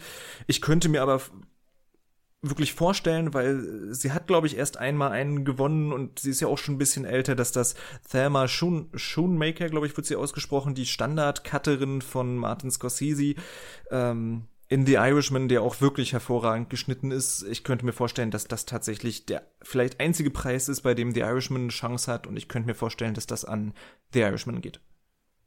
Also ich tippe und wünsche mir da tatsächlich Le Mans 66. Also auch gerade am Ende die Rennen und sowas ist es echt toll zusammengeschnitten und äh, äh, äh, ist ja auch für die Dynamik und für, für die Spannung am Ende ähm, äh, essentiell. Von daher gehen meine Aktien dahin. Ich wünsche mir einfach einen anderen, also mal Parasite, so, weil es mal was anderes auch, ja? ist. Nein, also, ich tippe sorry. auf Le Mans. Also meinst du Onno jetzt? Ja, Onno noch, sorry. Hm? Was? Also ich habe Tipp und Wunsch beides. Genau, beides Le Mans, okay. Ich wünsche mir einfach Parasite, weil es mal was anderes ist, aber tippe auf Le Mans. Einfach auch wegen dieser Rennszenen. Das hat mir mhm. schon im Trailer gereicht, dass ich, äh, was ich gesehen habe, dass ich glaube, dass der da sich gegen die anderen durchsetzen könnte. Hm. Also kann ich verstehen, aber das ist natürlich so ein, so ein Schnittding, wo ich sage, das ist halt sehr effektvoll. Ne? Aber ja, es geht ja auch für mich zumindest immer um, wie sind Dialoge geschnitten und so weiter. Insofern. Aber ja, kann natürlich sein, dass die Academy auch da sagt, sozusagen, gehen wir mal damit. Ähm, es könnte auch sein, dass sowas tatsächlich mal Joker eine Kategorie ist, wo Joker tatsächlich was machen könnte, weil er eben sonst wenig, würde ich jetzt mal behaupten, in den meisten anderen Kategorien wenig Aufmerksamkeit bekommt. Ähm, Jojo Rabbit finde ich ehrlich gesagt, den fand ich sehr standardmäßig äh, geschnitten. Da kann ich überhaupt nicht verstehen, wieso da zum Beispiel Once Upon a Time in Hollywood oder Marriage Story nicht bei sind, aber Jojo Rabbit das kann ich nicht nachvollziehen. Aber gut. Gehen wir weiter. Äh, eine Kategorie, mit der ich ehrlich gesagt nicht so viel immer anfangen kann, ist bestes Make-up und beste Frisuren. Dort sind nominiert auch zwei Filme, die ich nicht gesehen habe. Der erste ist gleich Bombshell, weil er eben noch nicht lief. Und der zweite, den ich nicht gesehen habe, man hätte ihn sehen können. Du hast ihn aber, glaube ich, gesehen, Onno, ist Maleficent. Mächte der äh, Finsternis. Ja, ja, ja. Und ansonsten sind noch nominiert Joker, Judy und 1917. Da fehlen mir tatsächlich welche. Na, was fehlt dir denn? Äh, The Irishman, Us, Porträt und Leuchtturm. Hm. Hm. Us ist Hab gut, Leuchtturm ist auch gut, ja. Porträt, ja, ja, kann man auch machen. Ja. Würde ich, würde ich mitgehen. Möglichkeiten ja. gewesen, ne? Hm? Also wie gesagt, ja. Ja. Also ich bin jetzt auch nicht der Make-up äh, und Frisuren-Experte, äh, äh, aber ja. ich find, aber ich meine klar, in The Irishman, äh, die Verjüngungskur war ja jetzt nicht nur rein aus dem Computer, man hat da auch das, das war auch ein Zusammenspiel mit der Maske und allen. Na, vor allem den Alterungsprozess, der ist glaube genau. ich sehr äh, mit Eben, der Maske, also, den kann man ja auch mit der Maske einfacher machen als verjüngen halt, ja. Ja und das und und Ass ist für mich generell ein Film, ähm, der zu kurz kommt und den ich ja. da in vielen Belangen echt stark fand. Porträt auch, weil er auch gerade ähm, mit den mit den Gesichtern, mit den Augen, mit dem äh, Zusammenspiel der beiden äh, Darstellerinnen äh, spielt und ähm, da auch das, das, die, Maske und alles zu, zum Tragen kommt und Leuchtturm halt so dieses äh, verranzte äh, äh, von den beiden, die immer mehr dem Wahn verfallen, was man auch in, im Gesicht immer mehr auch durch die Maske eben sieht und verstärkt wird. Also von daher fehlen mir die. Hm. Ja. Bei dir irgendwas, Krischi? Nö, da fehlt mir jetzt eigentlich keiner mehr, außer den schon genannten. Also gerade ähm, wir fand ich schon, hatte einfach was, aber gut, ist jetzt dann vielleicht nicht so die richtige Kategorie dafür. Da hat mir ja. eigentlich mehr in einer anderen Kategorie gefehlt, aber da kommen wir ja noch zu. Genau. Was tippt ihr denn? Ähm, was wünscht ihr euch Bombshell. und was tippt ihr? Bombshell. Ich, ich sag Bombshell, weil du schon mhm. Nicole Kidman oder Charlize Theron kaum erkannt hast auf den Plakaten. Mhm. Ah, da fällt mir gerade ein, ein Film, der da auch noch äh, eigentlich fehlt und der komplett überall unter den ähm, Radar fällt, weil du gerade Nicole Kidman sagst, Destroyer. Mhm. Ja. Wo sie, wo, wo sie ja richtig, ähm, ich sage es mal so, abgefuckt dargestellt wird, also so richtig äh, kaum zu erkennen ist, vom Leben gezeichnet und sowas. Also da ist die Maske auch unheimlich stark. Ja, wie Charlize Theron im Monster damals. Genau. Mhm. Muss ich muss jedes Mal dran denken. Genau, es ist ungefähr das Gleiche. Also ähm, der äh, ist da auch komplett weg. Ich meine, der Film ist eher so mh, hm, gewesen, aber die Maske war eigentlich echt stark. Hm. Ja, aber was wünschst oder tippst du dir denn, Onur? Also, also ich, bei mir ist es Krischi gesagt in beiden Fällen. Äh, der Krischi hat aber seinen Wunsch nicht gesagt, oder? Ja, ist aber auch mein, ist gleichermaßen mein Wunsch. Also bei 1917, was soll ich mir da wünschen? Ich wüsste nicht mal, wo da jetzt äh, was für eine tolle Frisur oder für ein tolles Make-up, außer die Narben ja. vielleicht, aber das ist jetzt keine ja. Meisterleistung. Maleficent ist mir zu viel Computer generiert. Ja. Äh, Joker, super, der hat sich bepinselt. Wenn man es jetzt mal ganz äh, grob sagt, Judy wäre das schon vielleicht eher eine Kategorie, wo ich es mir vorstellen könnte, aber Bombshell sieht, wenn ich da Plakat sehe und erstmal gucken muss, wer spielt denn da jetzt mit, weil ich sie nicht erkenne, dann hat die Maske schon was richtig gemacht, so das Make-up. Hm. Wie letztes ja. Jahr in Weiß halt mit äh, Christian Bale. Ja, also ich bin da, mein Tipp und mein Wunsch sind da der bepinselte Joker. Hm. ja, weil ich das Ganze, das ist schon entscheidend für den Film. Äh, äh, ähm, es ist ja nicht nur der bepinselte Joker am Ende, sondern auch der Weg dahin, der sehr sichtbar ist. Hm. Auch von den, von den Frisuren und alles. Also, das hat mir schon, das ist ein tolles Gesamtbild und fand ich schon sehr stark und ähm, gut, Bombshell habe ich jetzt nicht gesehen. Ähm, ich fand da eher so das, was ich gesehen hatte an den Plakaten und Bildern, eher äh, schon fast befremdlich, weil man also Charlize Theron fast gar nicht erkennt. Ne? Hm. Ähm, also irgendwie so komplette Gesichtszüge irgendwie weg. Ich weiß nicht, also es hat mich überhaupt nicht angesprochen. Vielleicht ja, wehre ich mich deswegen dagegen irgendwie, keine Ahnung. Hm. Also ich, äh, genau, weil ich Bombshell auch nicht gesehen habe, ich stehe praktisch dann zwischen euch beiden. Ich wünsche mir selbst Joker. Ähm, ja, ich sag mal, würde ich auch den erweiterten Kreis mit einbeziehen, also der nicht nominierten, hätte ich mir da tatsächlich auch wir oder der Leuchtturm wünschen können. Würde ich mir allgemein sogar als Sieg theoretisch wünschen. Ich glaube aber auch, ehrlich gesagt, Bombshell könnte was sein. Den habe ich noch nicht gesehen, aber ich glaube, das ist mein Tipp. Ich glaube, der könnte es wirklich machen. Na gut, kommen wir zu einer nächsten Kategorie. Die kann sich jeder ziemlich easy auch anhören, auch wenn man nicht so viele Filme gesehen hat. Das ist nämlich der beste Film Song. Und da haben wir nominiert I Can't Let You Throw Yourself Away aus A Toy Story, alles hört auf kein Kommando von Randy Newman. Wir haben I'm Gonna Love Me Again aus Rocketman von Elton John und Bernie Taupin. Wir haben einen Standing With You aus Breakthrough, Zurück ins Leben. Habe ich noch gar nichts gehört von dem Film. Äh, auf jeden Fall von Diane Warren. Äh, wir haben Into the Unknown aus Frozen oder Die Eiskönigin 2, natürlich wieder von Kristen Anderson Lopez und Robert Lopez.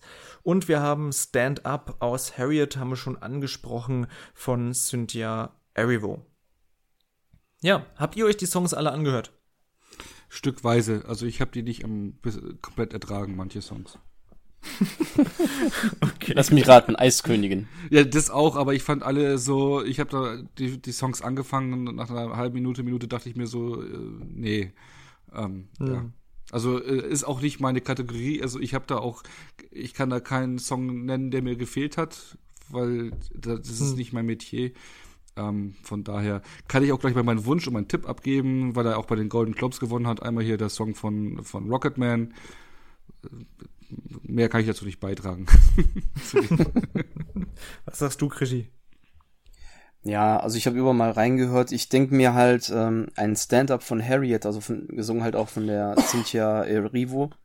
Hm. Der hat halt am meisten Gewicht, theoretisch. Der hat auch eine Aussage. Es klingt halt wie so ein typischer Sklavensong. Das passt halt zum Thema.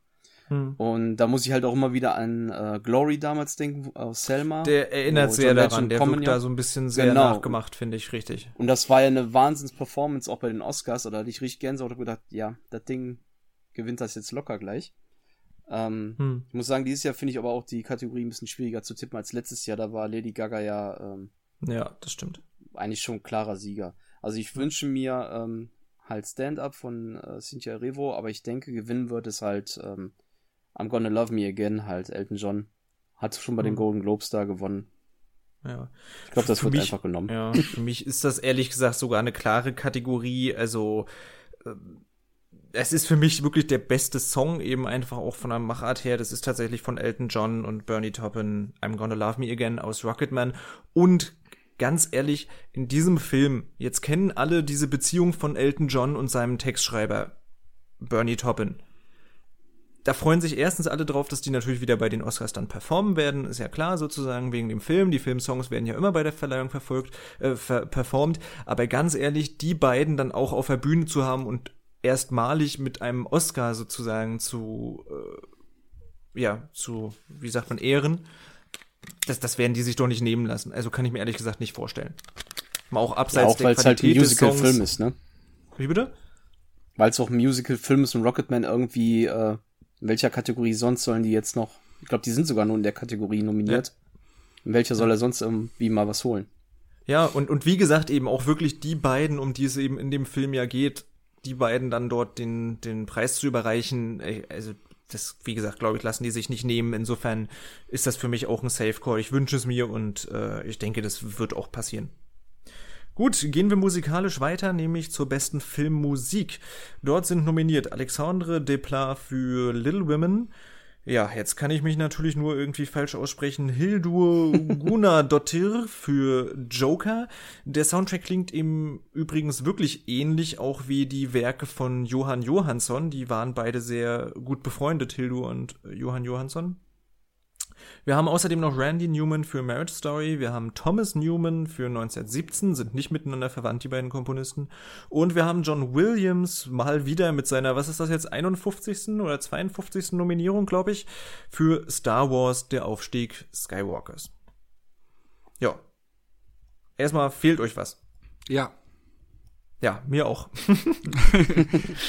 ähm, ich habe da drei äh, Macher mit ihren Soundtracks zu filmen. Einmal Michael Apples äh, Soundtrack zu Us.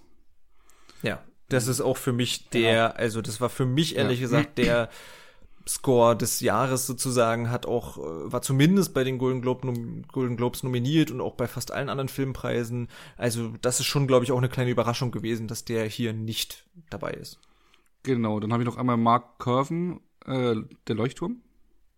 Mhm. Äh, fand ich auch sehr stark. Und äh, Max Richter von Ad Astra. Mhm. Fand ich äh, alle drei richtig stark, die Soundtracks und auch an den Filmen mega stark eingesetzt und ähm, ja. Ja, also bei den beiden würde ich jetzt nicht mitgehen, sozusagen theoretisch, wenn es nach mir ginge, dann würde wahrscheinlich Marriage Story rausfliegen und stattdessen Us oder auf Deutsch Wir rein, reinkommen, ja. aber ja, könnte man machen. Bei dir, Krischi, fehlt dir was Konkretes? Ja, ich hatte mal, äh, aufgrund dessen, dass ich es häufiger gelesen habe, in so Teile von Motherless Brooklyn reingehört, also fehlt mir da ein bisschen Danny Pemberton. Jetzt habe ich natürlich nicht die Wirkung von Film selber, aber an sich waren das echt ein paar nette Klänge und mir, ich finde, John Williams hat da eigentlich für Star Wars jetzt nicht mehr unbedingt was zu suchen, dann hätte er schon vor Jahren. Also es ist immer Gefühl dasselbe. Es ist John Williams mag ich nicht mehr nominiert sehen, genauso wenig wie eine wie eine Meryl Streep im Grunde. Ähm, hat mich ja gewundert, dass die jetzt nicht nominiert wurde.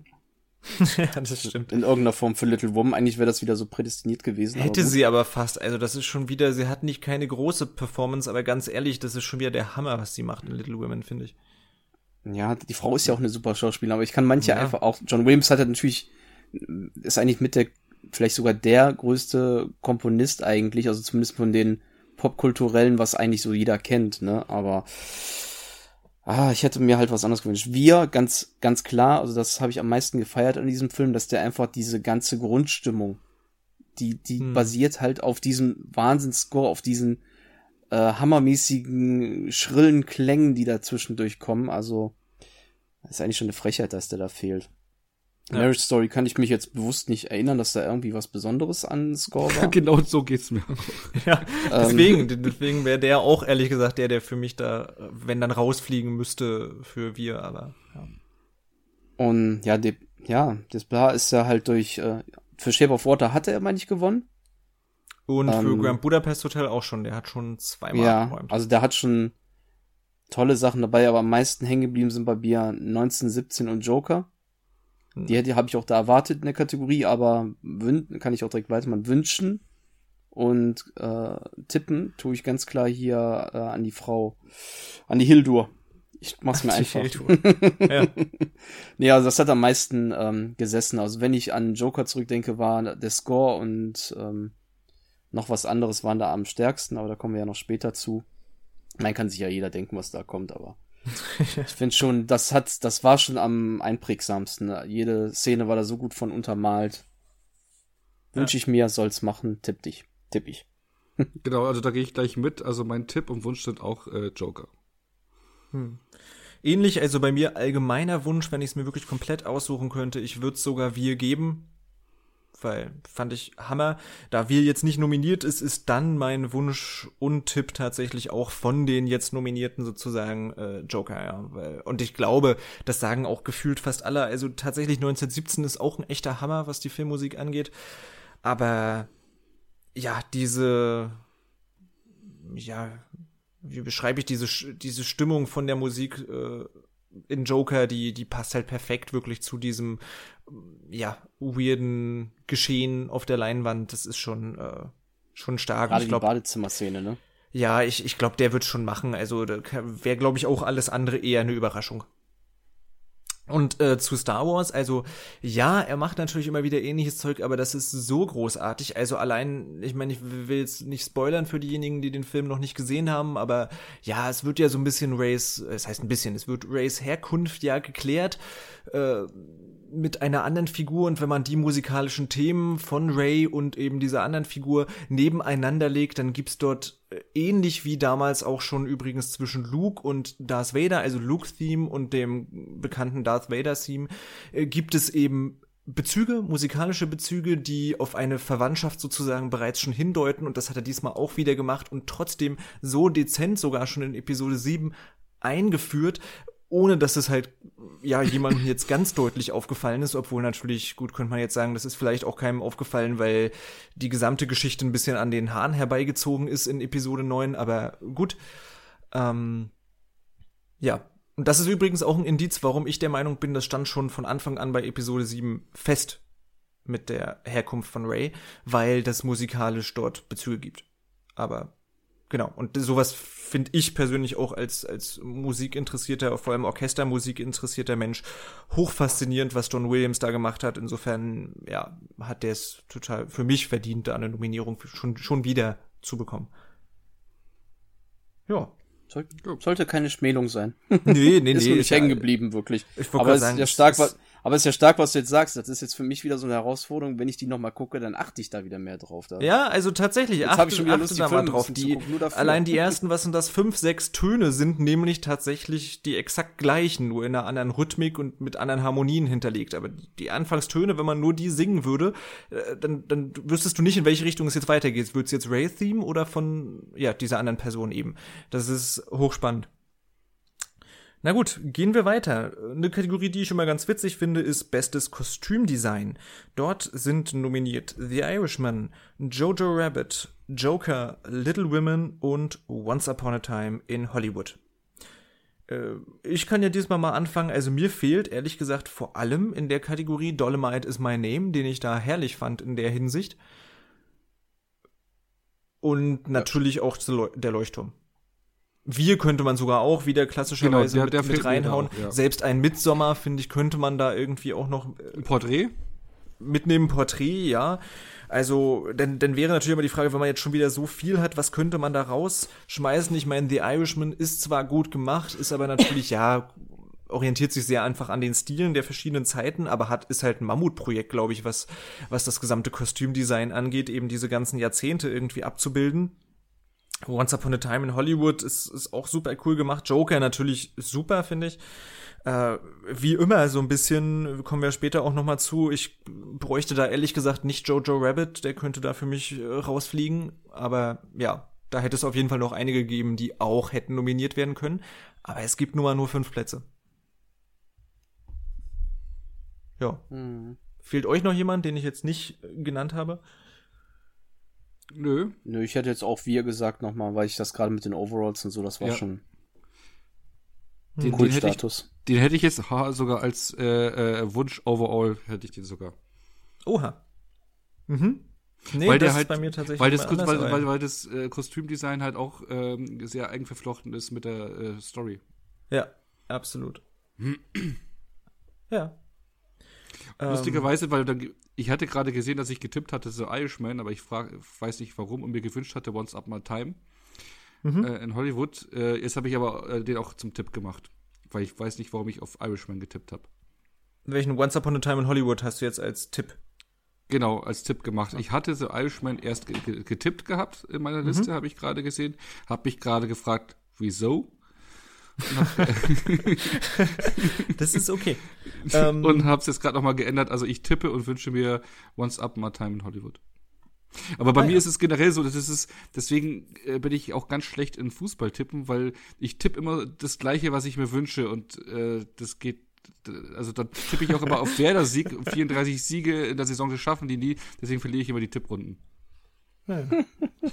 und, und, ich habe immer gegen den HSV getippt, von daher habe ich immer jede Tipprunde verloren. Ja. ja. gut, irgendwann hast du ja gut gewonnen damit. ja. ähm, also ich war, ja. ich habe ihn jetzt halt erst gestern gesehen, ich war gerade, was den Bereich angibt, wirklich, wirklich schwer begeistert von Little Women. Jede einzelne der Töchter hat einen individuellen Stil, die teilweise auch ihre Fähigkeiten, sei es eben die Malerin, sei es die Pianistin, sei es die, äh, ja, wie sagt man, Literat Literaten? Nee, wie sagt man das denn? Schreiberin, Journal Schriftstellerin, nee, Autorin, Schriftstellerin, Schriftstellerin, Autorin natürlich. Genau. Äh, sei es das, also das hebt das so wunderbar hervor und sogar, wenn man drauf achtet, äh, sind die einzelnen Elemente sogar auch bei der Mutter zu finden. Also die Mutter ist in ihrem Outfit eine Mixtur ihrer vier Töchter. Auch das gesamte Kostüm von dem Charakter zum Beispiel von Timothy Chalamet fand ich hervorragend. Also ehrlich gesagt, mich hat Little Women äh, da in diesem Bereich absolut umgehauen. Der ist da enorm klug durchkonstruiert und durchgestylt. Es ist nun mal auch ein Kostümfilm, sprich, da kann man sich natürlich auch echt austoben. Aber ähm, ich mochte auch den Mix aus manchmal, manchmal düster, manchmal schon irgendwie fast ein bisschen nicht ganz äh, der Zeit gemäß, sag ich mal, in der das spielen soll, ein bisschen knallig bunt. Das hat mir wirklich alles fantastisch, fand ich, hat fantastisch gepasst. Also für mich ist sowohl Wunsch als auch Tipp Little Women. Mein Wunsch ist Once Upon a Time. Mein Tipp ist Little Women. Einfach auch wie letztes Jahr schon so Favorite. Das ist so ein, die ganzen Kleider, die ganzen Kostümierungen, das ist halt nochmal ein klein bisschen mehr Aufwand als ja, ich weiß nicht, bei Joker, außer sein eigenes Design, würde mir jetzt auf Anhieb auch nicht viel einfallen, was dann erinnerungswürdig war. Obwohl, hm. das war natürlich sehr genial. Ähm, hm. Jojo Rabbit ist irgendwie so Standard überzogen eigentlich schon. Also ja. teilweise in jeder, in manchen Kostümen sah es halt ein bisschen übertrieben aus. Das passte halt zum satirischen Teil, aber ich finde, das hat dann ich find's komisch, dass der halt in der Kategorie auch ein bisschen gelandet ist. Irishman ist so Business as usual. Mhm. Once Upon a Time, also alleine schon Brad Pitt da in dem, in seinem Hemd, äh, mit dem Champion-T-Shirt drunter, das ist, ja. das war cool. Auch die ganzen, dann halt die äh, Kostüme innerhalb der Filme, die die dann da drehen, den Western oder so. Ja, das stimmt. War schon sehr cool. Also ich würde es mir wünschen, aber ich denke, Little Women macht's. Naja, Gut, gehen wir weiter. Eigentlich noch eine der ein bisschen kleineren Kategorien ist jetzt bestes Szenenbild. Auch immer, ich kann ja so Szenenbildanalyse und das, das Blocking und wie die Kamera sich in den Szenenbildern äh, so bewegt, das, das finde ich immer ganz faszinierend. Insofern ist das auch eine Kategorie, die ich sehr gerne mag. Dort sind auf jeden Fall nominiert The Irishman, Jojo Rabbit, 1917, Once Upon a Time in Hollywood und Parasite ja, ich sag mal, man könnte jetzt natürlich wieder sagen, die üblichen Verdächtigen, also wer da mir ein Szenenbild auf jeden Fall, auf jeden Fall fehlt, ist definitiv der Leuchtturm und mhm. ist definitiv auch Midsommer. Mhm. Ja, sind immer so die klassischen, ja, Porträt könnte man auch noch wieder mit reinnehmen, also sprich eigentlich so die, äh, die, die klassischen, wie sagt man, ein, die üblichen ein, ein, Verdächtigen. Einen noch vergessen. Einen habe ich noch vergessen, na dann hau raus, wer fehlt dir denn also noch? ich habe noch Ass und Ad Astra mit drin. Oh ja, das stimmt. Ad Astra, ja, okay. Ich war halt so nicht so ein übermäßiger Fan von dem Film, aber ja, ja, könnte man machen, ja. ja Szenenbild, ja, ja. Ist jetzt nicht so das, was so herausstechend ist für mich in dem Film, aber klar, ich liebe Ass insofern. Immer. ähm, Ass hätte alles verdient. ja. Wie üblich auch da, ehrlich gesagt, bräuchte ich Jojo Rabbit nicht. Das sieht äh, nur Was hast du nur gegen aus, den Film, Mensch? Das könnte fast Tja, meinen, du magst den Film nicht. Ich, könnte man fast meinen, ja. Wahnsinn. Ähm, alles mit allem anderen, so vor allem 1917 sieht stark aus, auch Irishman, auch Once Upon a Time in Hollywood kann man alles machen, aber ich finde, gerade weil das auch so stark mit der Handlung verwoben ist, allein schon auch dieses Haus, in dem ein Großteil spielt, ist so stylisch alles in Szene gesetzt. Ich finde Szenenbild sowohl Wunsch in allem als auch Tipp ist da für mich Parasite. Also das ist sowas von hervorragend. Allein diese Bilder, wenn sie dann von dem Haus der Reichen praktisch runterrennen, wie das aussieht, dass man da regelrecht in einen Abgrund hinuntergeht oder wenn sie draußen die, äh, wenn da die Welt halb untergeht und die sitzen aber drinnen in diesem super stylischen Haus und so weiter. Also das, das sind alles so geile Szenenbilder und wie die eingefangen werden. Also für mich führt da eigentlich kein Weg fast an Parasite dran vorbei. Für mich äh, auch nicht. Also gehe ich mit beiden mit. Also Tipp und Wunsch ist bei mir auch Parasite und ich finde sogar, dass Parasite das, das ganze Le äh, noch auf ein neues Level gehoben hat. Alleine, wenn man ja. schon, es gibt ja, das, das Haus wurde ja extra so konstruiert, um das eben so in Szene setzen zu können. Also ja. was da im Vorfeld an Aufwand reingesteckt äh, äh wurde und was da an Planung dahinter steckt, das ist schon einmalig. Hm. Ja, ja finde ich auch ist die Kategorie, die mir das Genick ein bisschen bricht. Ich habe hier tatsächlich auch stehen Wunschkandidat Parasite Fragezeichen, weil ich es halt nicht richtig beurteilen kann. Aber ich ja. mir irgendwie, ich denke es mir irgendwie, auch wie er schon gesagt hat, wie das Haus dann wohl konzipiert ist, habe ich mir schon, ah, jetzt kannst du es nicht hundertprozentig beurteilen im Vergleich. Deswegen tippe ich am Ende auf äh, 1917, weil hm. ich einfach äh, zwischendurch diese Stadt, wo er da, ähm, wo sie da durchkommen, ja. Einfach wie die ganzen Aufbauten da, die finde ich schon wahnsinnig. Ich hatte mir auf, ich glaube, das war die Tele 5 oder die Arte Mediathek, bin ich mir sicher, habe ich mir das Making of auch nochmal angeguckt. Ist schon wahnsinnig, wie die das da aufgebaut haben. Deswegen ja. mehr oder weniger Wunsch 1917, Tipp auf jeden Fall 1917. Tipp auch 1917, ja. Oh. Mhm. Ja, ohne Parasite zu sehen, ist das ein bisschen schwierig gerade leider. ist ein bisschen, kann ich mir vorstellen, aber ja, also das, ja, ich kann es mir fast ich mein, ehrlich gesagt hab, nicht anders vorstellen. Wenn ich ihn noch sehe vor den Oscars, vielleicht ändere ich ja den Tipp noch schnell ab. Geht aber dann sage ich Bescheid auch. Ich wollte gerade sagen, da musst du Bescheid sagen, sonst kann man ja immer sagen, ne? Nee, ich twitter es auch noch mal. okay. Für Screenshots und alles. okay. Ähm, gut, gehen wir weiter. Äh, beste Kamera ist natürlich immer so eine Meisterkategorie sozusagen und witzigerweise eine der ganz wenigen Kategorien, in dem ich praktisch bei allen dreien, also sollte allgemein gewinnen, äh, sollte jetzt von den Nominierten gewinnen und wird gewinnen, äh, immer jeweils jemand anders hab. Aber na gut, erstmal die Nominierten nennen. Es sind nominiert. Die einzige Nominierung für der Leuchtturm lässt sich hier finden. Es ist natürlich wieder Roger Deakins für 1917 nominiert, für die Machart natürlich auch äh, definitiv zu erwarten. Äh, The Irishman, was mich sehr gefreut hat, Once Upon a Time in Hollywood, was mich auch sehr gefreut hat, und natürlich auch Joker sind die fünf Nominierten. Was mir da fehlt, wie üblich, Parasite, Midsommar, wir. Und auch Ad Astra, also das sind so die ja, ich weiß, es gibt nur fünf Plätze und man nennt jetzt allein schon vier, die es auch noch äh, hätten werden können. Und da ist es jetzt auch schwer zu sagen, wer da vielleicht rausfliegen könnte, keine Ahnung weil die sind alle echt cool. Ja, wie geht's da bei euch? Also äh, die erwähnten äh, habe ich auch bei mir auf der fehlenden Liste. Ähm, ich könnte, würde dafür Irishman und Once Up My Time in Hollywood rausschmeißen, zum Beispiel ähm, für, für Us unter anderem auch und Parasite zum Beispiel.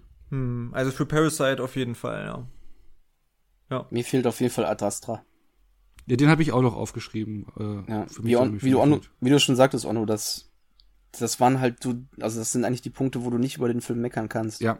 Egal, also die Anfangssequenz ist schon der Hammer, ne? Ja. Ja. Ja, die hat mich auch komplett direkt in den Film reingezogen. Da war ich direkt so, wow, cool. Macht Spaß jetzt schon, aber. Ja. Gut. Naja, und weil es mir fehlt, ich kann es ja auflösen, ich hätte mir Parasite da gewünscht. Parasite finde ich großartig. Von den jetzigen Nominierten äh, wünsche ich mir persönlich tatsächlich der Leuchtturm, weil das was ganz Besonderes war von der Kameraarbeit. Ich denke aber aufgrund des Gesprächsstoffes, der natürlich äh, darum besteht, wird es 1917 machen. Das ist mein Tipp. Wie gesagt, ich habe damit so ein bisschen mein Problem. Ich finde, das ist an sich toll gemacht, kameratechnisch, aber ich finde, es funktioniert nur bedingt in einigen Szenen sozusagen. In einigen Szenen geht das wunderbar auf diese Ästhetik, diese Kameraästhetik. In anderen, ja, fühlt sich das halt alles ein bisschen kühl und trocken gerade dadurch an. Insofern ist das jetzt nicht meine allerliebste Kameraleistung, sag ich mal, gewesen, auch wenn Roger Deakins da natürlich wieder aus rein technischer Sicht einen Hammerjob abliefert. Aber ja, so kommen da praktisch meine verschiedenen Meinungen zustande. Also bei mir ist auch der Tipp ganz klar äh, 1917, Roger Deakins. Ähm, und beim Wunsch, ja, ähm, ich wünsche es mir für ihn auch, aber Leuchtturm hat auch noch so meine Sympathien, also bin da so ein bisschen unentschlossen, aber da mein Tipp geht ganz klar 1917. Ich meine, ähm, ich hatte selten äh, so ein immersives äh, Erlebnis im Kino wie bei dem Film und das ist halt die Machart äh, ist halt eine riesen Herausforderung und man wird richtig reingezogen in diese dreckige äh, Welt, äh, in diesen, diesen, diesen schlimmen Krieg und ähm, ja, deswegen für mich ganz klar 1917, dass der auch das Ding holt. Mhm. Ich habe ja der Leuchtturm nicht gesehen, deswegen ich habe auch nur einen Wunsch und für mich auch eigentlich mit einer der klarsten äh, Kategorien für mich selber ist halt äh, 1917. Ist Wunsch, ist äh, mein Tipp einfach auch, wie ich vorhin schon sagte, diese Stadt, wo er dann da, und wenn du dann halt diese Beleuchtung hast, da mitten im Dunkeln, das, also das hat mich auch komplett umgehauen. Also was es da echt für Bilder gab. Und ja. der war ja maßgeblich an dieser Konzipierung halt beteiligt. Ähm, ich finde, da geht, da geht nicht um ihn herum. Genauso wie bei Blade Runner vorher, wo er den Oscar für bekommen hat. Eigentlich führt nichts an dem Namen vorbei. Ja. Glaube ich auch, Eigentlich. obwohl ich zum Beispiel da auch immer so zwei, drei Schwenks äh, der Kamera im Blick habe, die einfach völlig unscharf waren. Also ich weiß, das ist natürlich schwer, weil man die ganze Zeit mit der Kamera rumrennt und dann musst du Schärfe nachziehen und so weiter. Aber da war die noch deutlich auf einen Vordergrundfokus äh, gerichtet so. Das sieht man dann auch, wenn dann eins Gesicht, ein Gesicht ins Bild kommt, dann ist das vorne eben scharf. Aber der ganze Hintergrund, der praktisch durch den Schwenk gerade dargestellt werden sollte, war völlig unscharf. Insofern das ist natürlich unglaublich schwer zu machen. Da musst du halt praktisch schon fast per Hand die, die Schärfe irgendwie nachziehen. Kann ich alles verstehen. Das ist bestimmt nicht schwer, aber irgendwie, ja, hat mich die Kamera wirklich nicht in allen Momenten in 1917 überzeugt. Aber ich glaube trotzdem, aufgrund dieser Leistung und des Gesprächsstoffs wird es der schon machen. War der Praktikant am Werk? Ja, ich weiß es nicht, aber da habe ich, hab ich mich regelrecht geärgert, wenn ich dann im Kino sitze und da was unscharf ist bei einem so, bei einer solchen Produktion, dann ja, nervt mich das. Na gut. Gehen wir weiter. Jetzt kommen wir schon zu den sehr großen Kategorien. Es sind nur noch die Drehbücher, die Darsteller und natürlich Regie und Film. Fangen wir mit dem Originaldrehbuch an. Das ist immer so, finde ich, die Königskategorie. Also das sind immer Drehbücher, das ist der Wahnsinn und ich habe mir, glaube ich, da auch noch einfach sechs weitere aufgeschrieben, die auch noch hätten nominiert werden können. Ähm, Originaldrehbuch haben wir Marriage Story von Noah Baumbach, wir haben natürlich Parasite von Bong Joon-ho und Han Jin-won. Wir haben Knives Out, sehr überraschend finde ich, äh, von Ryan Johnson. Wir haben 1917 von Sam Mendes und Christy Wilson Cairns, keine Ahnung, wie der ausgesprochen wird. Und wir haben Once Upon a Time in Hollywood natürlich von Quentin Tarantino. Was sagt ihr denn erstmal überhaupt zu der Kategorie? Also ist, ist erstmal stark, oder? Also da sind, finde ich, viele gute Sachen bei, sehr gute Sachen bei. Ja, also auch Nice Out, zwar überraschend, aber zu Recht, finde ich, weil das äh, ein ziemlich tolles Drehbuch ist und äh, eine, eine tolle äh, äh, Whodunit-Story, die schön verwoben ist, tolle Dialoge, ähm, die einfach Spaß macht. Also da völlig zu Recht, hm. finde ich. Äh, mich wundert da so ein bisschen 1917. Ja, mich mhm. auch. Sehr, sehr sogar. Also 1917 ja. als Drehbuch, vor allem als ja. Originaldrehbuch. Zumal, wie gesagt, also ich habe mir noch aufgeschrieben, was, was da alles hätte rein können. So viele Plätze gibt's ja gar nicht. Aber Leid und Herrlichkeit, The Farewell, Porträt natürlich wie immer. Äh, ich hätte mich da zum Beispiel auch mal über so ein Booksmart gefreut. Was mal was ganz mhm. anderes äh, gewesen wäre. Ein Midsommer natürlich und ein Wir.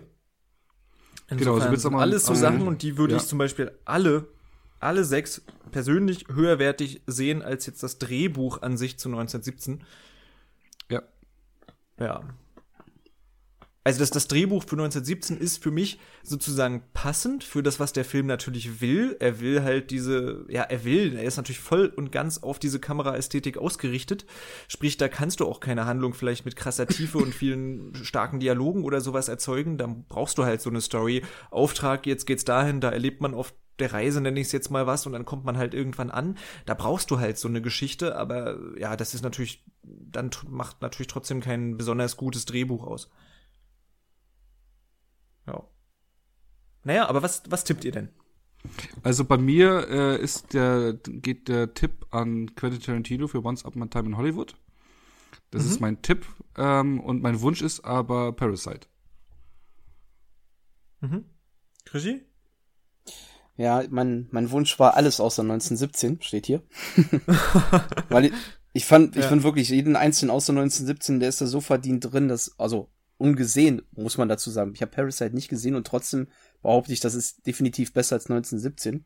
Kann gar nicht anders sein, sonst können, würden nicht so viele Leute mögen.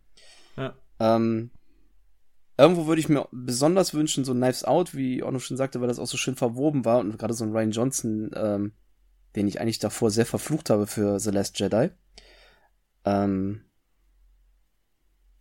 da hat er echt was Tolles dazu stande gebracht. Quentin Tarantino ähm, ich habe gejubelt am Ende einfach bei dem Film.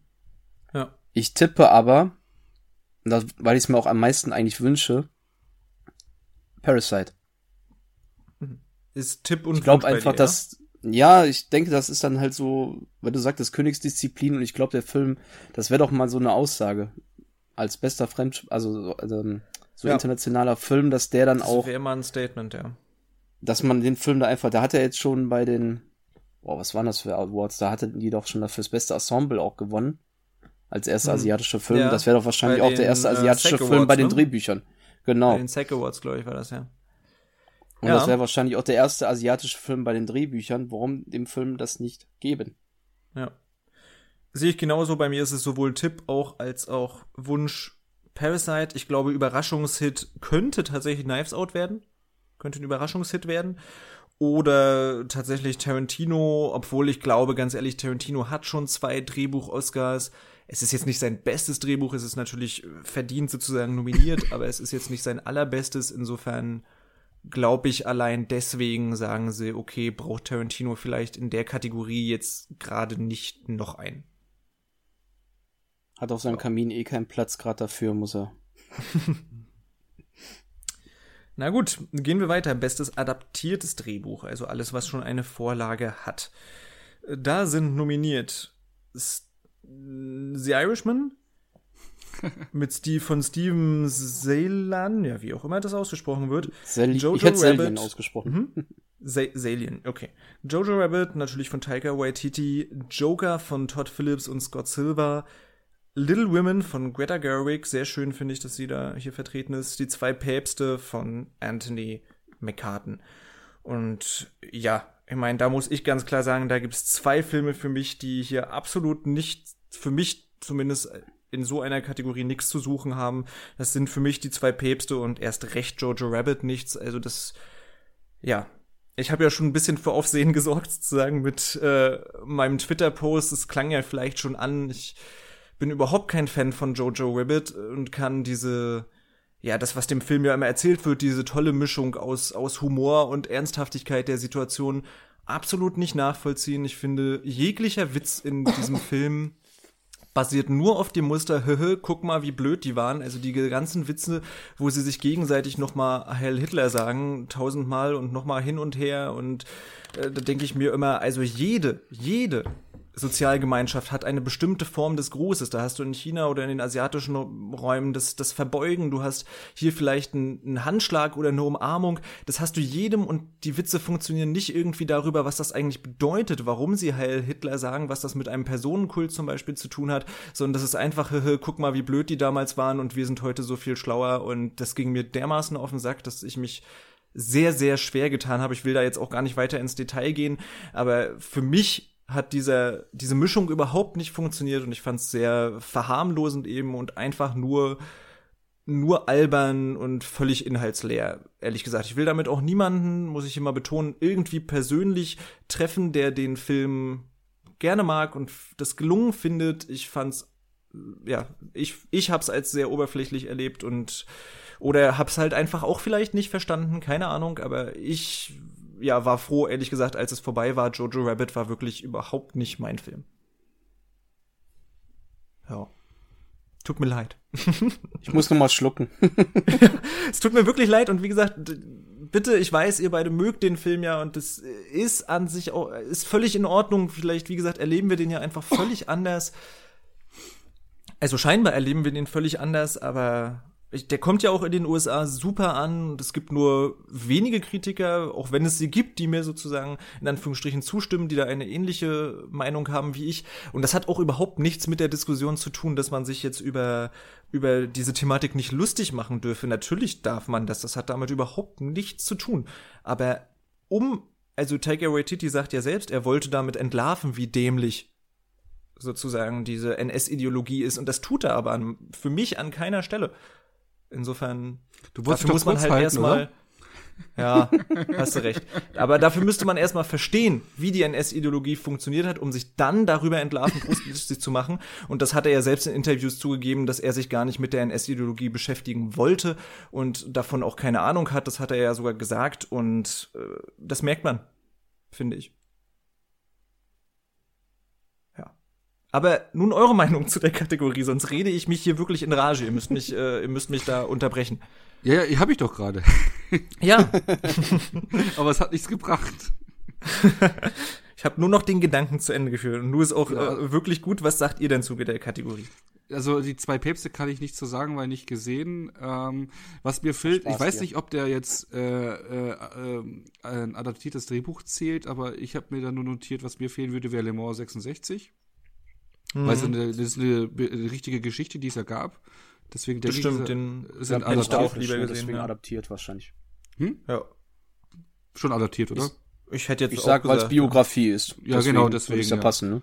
Genau. Ja. Also äh, ich kann jetzt hier meinen Tipp abgeben. Ähm, das, also ich tippe ganz klar da auf Greta Gerwig mit Little Woman ähm, weil ich das ziemlich clever finde, wie sie die verschiedenen Zeitebenen von den Mädels zusammenbringt und die Geschichten zum Ausdruck bringt. Also mir hat er da sehr gut gefallen, äh, der mich auch am Ende richtig mitgenommen hat.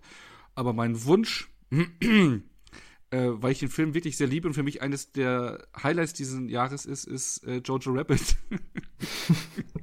weil bei mir ging eben das, was du gemeint hattest, was bei dir nicht funktioniert hat, geht bei mir volle Kanne auf. Ich habe den Film jetzt zweimal gesehen. Äh, beim zweiten Mal hat er mir fast noch besser gefallen. Ähm,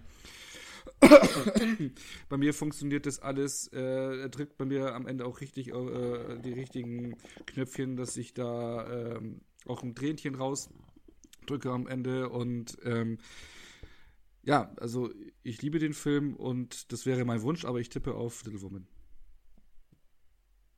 Ja, mhm. ich meine Wünsche sind, ähm, ich fasse es mal kurz, die zwei Päpste hat mich gar nicht äh, abgeholt, dass dann Anthony McCarthy tatsächlich schon drei Oscar-Nominierungen hat.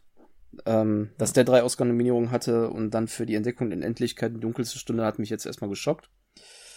Weil ich dann dachte, oh, die Filme haben mich aber deutlich besser abgeholt. Ähm, Joker, ja, das fand ich, also ich mag den Film sehr gerne, aber man muss schon sagen, das Drehbuch war aber truppig an manchen Stellen. Würde ich jetzt auch nicht da vorne mit drin sehen. Irishman, äh, Steve Sellian wäre es wahrscheinlich mal zu vergönnen, bei seiner fünften Nominierung mal einen Oscar zu gewinnen und nicht nur die goldene Himbeere zu Hause stehen zu haben. Wohlgemerkt für Mission Impossible 1, das fand ich aber schon ein bisschen hart. weil den Film finde ich eigentlich ziemlich gut. Dann, naja. äh, gut, ist halt andere Geschmäcker, ne? Deswegen ja. meine Wünsche liegen dabei, ja, Jojo Rabbit. Ich mag den wirklich sehr gerne. Genau wie Ono schon sagte, mich hat das äh, komplett abgeholt. ähm, und Little Woman, ungesehen, ich kenne die Geschichte und ich weiß, dass es halt eine sehr gute Geschichte ist. Und ich wünsche es mir ein bisschen mehr, deswegen tippe ich es auch, ähm, halt, dass Greta Gerwig dann halt mal einen Oscar kriegt. Der schon bei Lady Bird vielleicht überfällig war. Hm. Also sprich, ähm, Tipp ist Little Woman. Ja, also ich mach's kurz, ich tippe auch auf Little Women, weil das, das ist eine ja, eben ein tolles, eine tolle Adaption auf jeden Fall geworden. Habe ich sehr geliebt. Die, das ist eben auch der einzige Film, der dann jetzt hier so wirklich eben, ja, natürlich den das wird ja sehr stark in vielen Filmen dieses Jahr, man denke eben an Porträt, aber auch an Booksmart und so weiter. Feminismus wird auch sehr viel in, in Filmen rezipiert und das ist jetzt eben einer der Filme, der hier auch mal fürs Drehbuch nominiert ist. Greta Gerwig ist derzeit so ein, so ein Hollywood-Liebling, auch völlig zu Recht sozusagen, weil ich habe auch Lady Bird geliebt, wirklich. Fand jetzt Little Women nicht ganz so stark, ehrlich gesagt, wie Lady Bird, aber auch wirklich, wirklich sehr gut. Und ja, darum tippe ich auch da auf Little Women für Greta Gerwig. Persönlich, ich fand noch ein bisschen intelligenter, neuerartiger und hat mich halt absolut gecatcht. Ich habe ihn jetzt schon zweimal gesehen. The Irishman würde ich mir da sogar vielleicht persönlich einfach ein bisschen eher wünschen, aber das ist wirklich auch ganz knapp mit Little Women, kann ich mir genauso, genauso vorstellen sozusagen. Little Women fand ich manchmal ein bisschen zerfahren. Jetzt kümmert man sich so ein bisschen mal um die Schwester, jetzt um die Schwester, jetzt um das, jetzt um das. Das waren manchmal so ein bisschen viele Aspekte, die einfach so, so ein bisschen zusammengeworfen werden. Das fand ich bei Lady Bird noch ein bisschen intelligenter gelöst, aber ja, wie gesagt. Alles super an sich. Gut. Gehen wir weiter. Jetzt kommen die Darstellerkategorien, beziehungsweise Darstellerinnenkategorien. Damit fangen wir nämlich auch an mit der besten Nebendarstellerin. Zur großen, großen Überraschung Kathy Bates für Richard Jewell, dem neuen Film von Clint Eastwood, der hier noch nicht irgendwo zu sehen war. Insofern hat den vermutlich keiner von uns gesehen. Laura Dern für Marriage Story. Margot Robbie für Bombshell hat auch niemand von uns gesehen, also gleich zwei hier. Scarlett Johansson für Jojo Rabbit und Florence Pugh für Little Women. Ja. Also ich glaube, das ist sogar eine der Kategorien, wo die größte Überraschung einer Nicht-Nominierung mit uns, äh, mitunter, sag ich mal, auf uns gewartet hat. Und das ist halt Jennifer Lopez aus Hustlers, oder? Also die war fast so gesetzt, fand ich, für in der Kategorie. Oder wie ging's euch da? Ja, genau, also die, äh, ich habe auch zwei Namen notiert, ähm, die mir da fehlen. Ähm, da gehört äh, Jennifer Lopez dazu, mit Hustlers. Mhm. Und Xiao Zhugen aus The Farewell. Die mhm. Oma. Das ist die, die Großmutter, ja. Ja, die war Hammer. Ja. ja. Ja. Also sind die beiden, die mir jetzt da gefehlt haben. Und ich meine, Jennifer Lopez wurde ja im Vorfeld schon äh, hochgepusht, die war ja auch beim Golden Globe nominiert. Ähm, ja. Ich meine, schon wo der Film rauskam, der Film hat ja in, äh, in, in den USA viel mehr Aufmerksamkeit bekommen wie hier ähm, war da sogar ein regelrechter Hit äh, und wurde auch äh, überall vor allem Jennifer Lopez äh, Darstellung gelobt.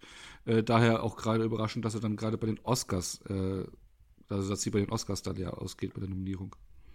Hm. Ja, also ist erstaunlich. Ich hätte sie da wirklich sehr gerne gesehen, aber tja. Ich habe sie sogar als meinen äh, als meinen generellen Wunsch tatsächlich Jennifer Lopez. Das war mal was was anderes, was was einzigartiges. Es war eine ja, eine harte Performance mit, mit viel, viel Mut sozusagen natürlich. Insofern Jennifer Lopez wäre sogar mein genereller Wunsch gewesen. Wie sieht's bei euch aus?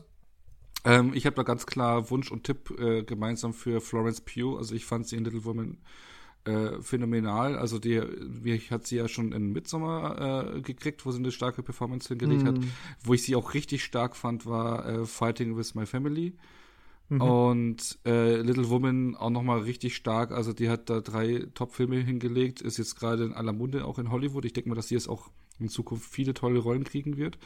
Ähm, und äh, neben Saoirse Ronan in Little Woman ganz klar äh, äh, darstellerische Schwergewicht, also die da richtig auch den Film teilweise an sich zieht. Und ähm, also ich mochte sie so als aufmüpfige kleine Göre da.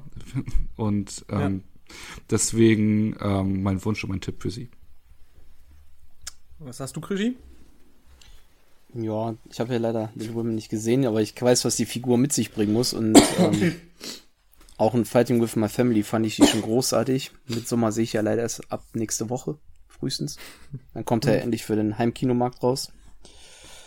Ähm, Wäre einfach schön, auch, also die steht auch bei meinen Wunschkandidaten, einfach weil ich sie in Fighting with a Family so groß fand und mir auch vorstellen kann, wie gut sie da spielt und auch schon mehrfach gehört habe, wie gut sie in Midsommar war.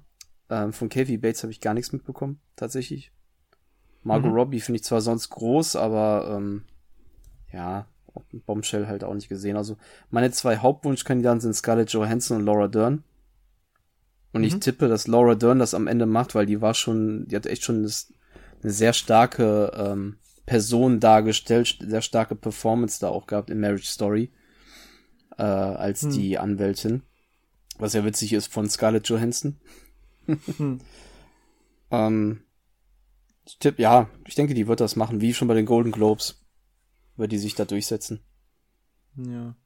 Also, mir geht's ähnlich sozusagen. Ich, also wirklich, Florence Pugh hat mich dieses Jahr sowas von umgehauen. Also Fighting with My Family habe ich ehrlich gesagt noch nicht gesehen, habe aber auch viel Gutes von gehört. Aber vor allem in Midsommar und jetzt auch wieder in Little Women hat es mich echt umgehauen. Vor allem in Little Women diesen leichten Hang zum Overacting schon. Also, dass es manchmal so fast schon einen Ticken zu drüber ist, aber genau an der Grenze so, dass, dass man irgendwie das doch ganz äh, charmant findet, wie sie das macht. Äh, hat mich da echt bekommen. Das ist mein, mein Wunsch. Ich glaube aber ehrlich gesagt als Tipp, das wird Laura Dern machen. Die hat bisher bei allen Preisen das gewonnen. Insofern überhaupt habe ich das Gefühl, die Darstellerkategorien sind dieses Jahr wenig, zumindest was die Tipps angeht, relativ eindeutig, weil es da relativ klare Favoriten gibt. Wenn man sich die, die Verleihungen wie Screen Actors Guild Award oder äh, hier die Producers Guild Award äh, oder die Golden Globes anguckt. Ja, Insofern tippe ich auf Laura Dern, auch wenn ich sie ehrlich gesagt sonst nicht so gerne sehe. Irgendwie Laura Dern, weiß ich nicht, mag ich sonst irgendwie nicht so gerne, aber sie macht es schon gut natürlich in Marriage Story. Na gut. Gehen wir zum männlichen Pendant, zum besten Nebendarsteller. Dort ist nominiert Tom Hanks für Der wunderbare Mr. Rogers, Anthony Hopkins für Die zwei Päpste, zweimal gleich The Irishman vertreten mit Al Pacino und Joe Pesci und natürlich Brad Pitt für Once Upon a Time in Hollywood. Ja, Onno, ich könnte mir vorstellen, dass dir da jemand fehlt, vielleicht sogar zwei fehlen. Echt? Ja, also einer auf jeden Fall, oder? Wer denn? Also ich, ich habe da, ich hab da echt gesucht und nichts gefunden. Ich habe da ungesehen, habe ich Willem Dafoe aufgeschrieben. Richtig. Ach so, den habe ich in der Hauptkategorie mit reingeschrieben. Ja, aber es geht ja nicht. Also du kannst ja nicht zwei Hauptcharaktere für einen Film nominieren sozusagen. Oder wer wirklich ja, Willem Dafoe für dich der Hauptdarsteller. Für mich sind die gleichwertig halt in der Leuchtturm. Ja, aber ja. ein Film muss ja wirklich immer äh, ein kann ja. nur ein, eine Hauptfigur ja, dann, dann, dann, männlich und weiblich einreichen. Dann auf jeden Fall Willem Dafoe. Ähm, Willem Dafoe. Genau. du hast es verstanden. ähm, genau, dann auf jeden Fall den äh, ganz klar, äh, dass er mir da fehlt. Wen, wen, wen tippst du noch, wer, wer mir fehlt? Ich habe mir noch den äh, Song Kang Ho, oder ich weiß nicht genau, wie er ausgesprochen wird, aber eben den Vater aus Parasite aufgeschrieben. Ach so, den ich da auch ja. ganz toll finde. Ja, hat mir auch gefallen. Und ich habe mir noch mit Damon aufgeschrieben. Aus Le Mans. Ja, ja, ja, könnte man auch machen. Obwohl das schon recht stark ist. Also für mich, also Tom Hanks habe ich noch nicht so gesehen. Anthony Hopkins ist, glaube ich, einfach nur nominiert, weil er Anthony Hopkins ist. Ehrlich gesagt, sowieso, wieso die zwei Päpste so gut angekommen ist, äh, verstehe ich nicht so ganz, weil das war nicht so mein Film. Ich habe auch den Letterbox-Schnitt nicht verstanden. Also, weiß nicht, irgendwie der hat nur praktisch den neuen Papst irgendwie total abgefeiert und ist da, bleibt auch da sehr oberflächlich. Hat zwei Schauspielgrößen, ja, aber die haben für mich nicht so den Raum, sich voll zu entfalten. Ja, also irgendwie, ja, die ganzen Nominierungen für die zwei Päpste kann ich nicht so nachvollziehen, aber. Der, der, der Film reizt mich halt auch überhaupt nicht. Also ich habe überhaupt keinen Bock, den bei Netflix zu starten, irgendwie, weil es halt mich überhaupt 0,0 interessiert, ne? Hm. Ja, doch, doch, theoretisch interessiert mich sowas schon, so ein bisschen. Philosophieren über Religionen und so finde ich schon das spannend, mein, aber. Ist nicht mein Ding. Ja, das macht er ja viel zu oberflächlich. Eben, das, das, das passiert da eben. Also es passiert irgendwie, aber wirklich sehr rudimentär und oberflächlich, insofern. Also da war, ähm, ach, hier ist mal der beste Film damals. Spotlight war da sogar religiöser, tiefgründiger. Ja, ja. Ja. Und der wollte es eigentlich gar nicht sein. Na gut, aber was, was sagt ihr denn mal, abgesehen von den Snobs, die wir jetzt genannt haben? Wen wünscht ihr euch? Wie, auf wen tippt ihr? Also bei mir ist es da ganz klar, ich denke mal bei den anderen auch, er hat da schon die Golden Globes gewonnen, Brad Pitt in Once Upon a Time, Once Upon a Time in Hollywood war für mich auch bei der Erstsichtung damals, wo ich drin saß, echt, war ich richtig äh, angetan äh, von seiner Leistung da, wo ich mir dachte, endlich mal wieder der alte Brad Pitt, weil er ja jahrelang irgendwie nur so durchschnittlichen äh, Modelgram gemacht hat. Ähm, und ähm, ja, ich, ich mochte die Figur und wie er es dargestellt hat. Ähm, deswegen für mich Brad Pitt. Mhm. Ja, also mein Wunsch, äh, also ich würde es mir irgendwie auch wünschen für hier Baby Yoda, ähm, Joe Pesci, wie er ja von Ricky Gervais genannt wurde. ähm, aber ganz klar, am meisten wünsche ich es mir, und das ist auch mein Tipp, ähm, ich, halt Brad Pitt, weil die Rolle von als Cliff Booth, das war das Glanzstück eigentlich in dem ganzen Film. Also ich kenne, glaube ich, keinen, der, äh, selbst die, die ja den Film vielleicht schlecht fanden, sagen, aber Brad Pitt war cool. Ja. Hat er die stimmt. besten Szenen eigentlich. Ja. Das stimmt, also ich tippe auch auf ihn, keine Frage, weil er hat eben auch bisher alles abgeräumt. Aber ehrlich gesagt, ja, er tut halt das, was Brad Pitt tut, nämlich cool aussehen, dann immer so ein bisschen halb mit der Zunge irgendwie schnalzen und dann so seine Zeilen aufsagen. Ja, das passt natürlich perfekt zur Rolle, überhaupt nicht falsch verstehen und ist wie immer von, aber ich finde fast eher, es ist perfekt von Tarantino gecastet und geschrieben auf Brad Pitt, sozusagen. Insofern, ja, ich tippe auf ihn. Mich persönlich hat absolut äh, Al Pacino in Irishman umgehauen. Insofern wünsche ich mir, Al Pacino wird aber, glaube ich, nicht passieren, weil, ja, ja, das gut, kann das war praktisch dann ja auch, nur Brad Pitt verlieren. Ja. Das war ja auch praktisch dann Al Pacino hat ja auch das getan, was Al Pacino am besten kann. Reden und wild. Äh, Eben, also da hat, mir, da hat mir Joe Pesci besser gefallen äh, von allen ja? von den beiden. Weil der Boah. ein bisschen auch gegen seine typischen Scorsese-Rollen gespielt hat. Das, das genau. stimmt. Hat er gemacht, ja. Also geht auch, die beiden finde ich, finde ich beide super sozusagen. Für mich fand ich Al Pacino noch mal einen, einen, kleinen Ticken schärfer, weil, ja gut, auch wenn er das gut kann, aber der hat mich da in jeder Szene echt so gekriegt irgendwie. Fand ich stark. Ich bin ja sowieso ein großer Irishman-Fan, aber ich glaube, da wird nicht viel bei Anpreisen tatsächlich bei rumkommen. Na gut, gehen wir weiter. Beste Hauptdarstellerin. Hat niemand gesehen. Harriet, da ist Cynthia Erivo nominiert. Dann natürlich Scarlett Johansson für Marriage Story. Saoirse Ronan für Little Women, Charlie Theron für, oder Theron, wie auch immer sie ausgesprochen wird, für Bombshell und Renée Zellweger für Judy. Ja, wie immer die übliche Frage, fehlt euch da jemand? Ja, die beiden Damen aus Porträt, ähm, aber da kann man ja dann nur eine wählen, mhm. ne? Ja.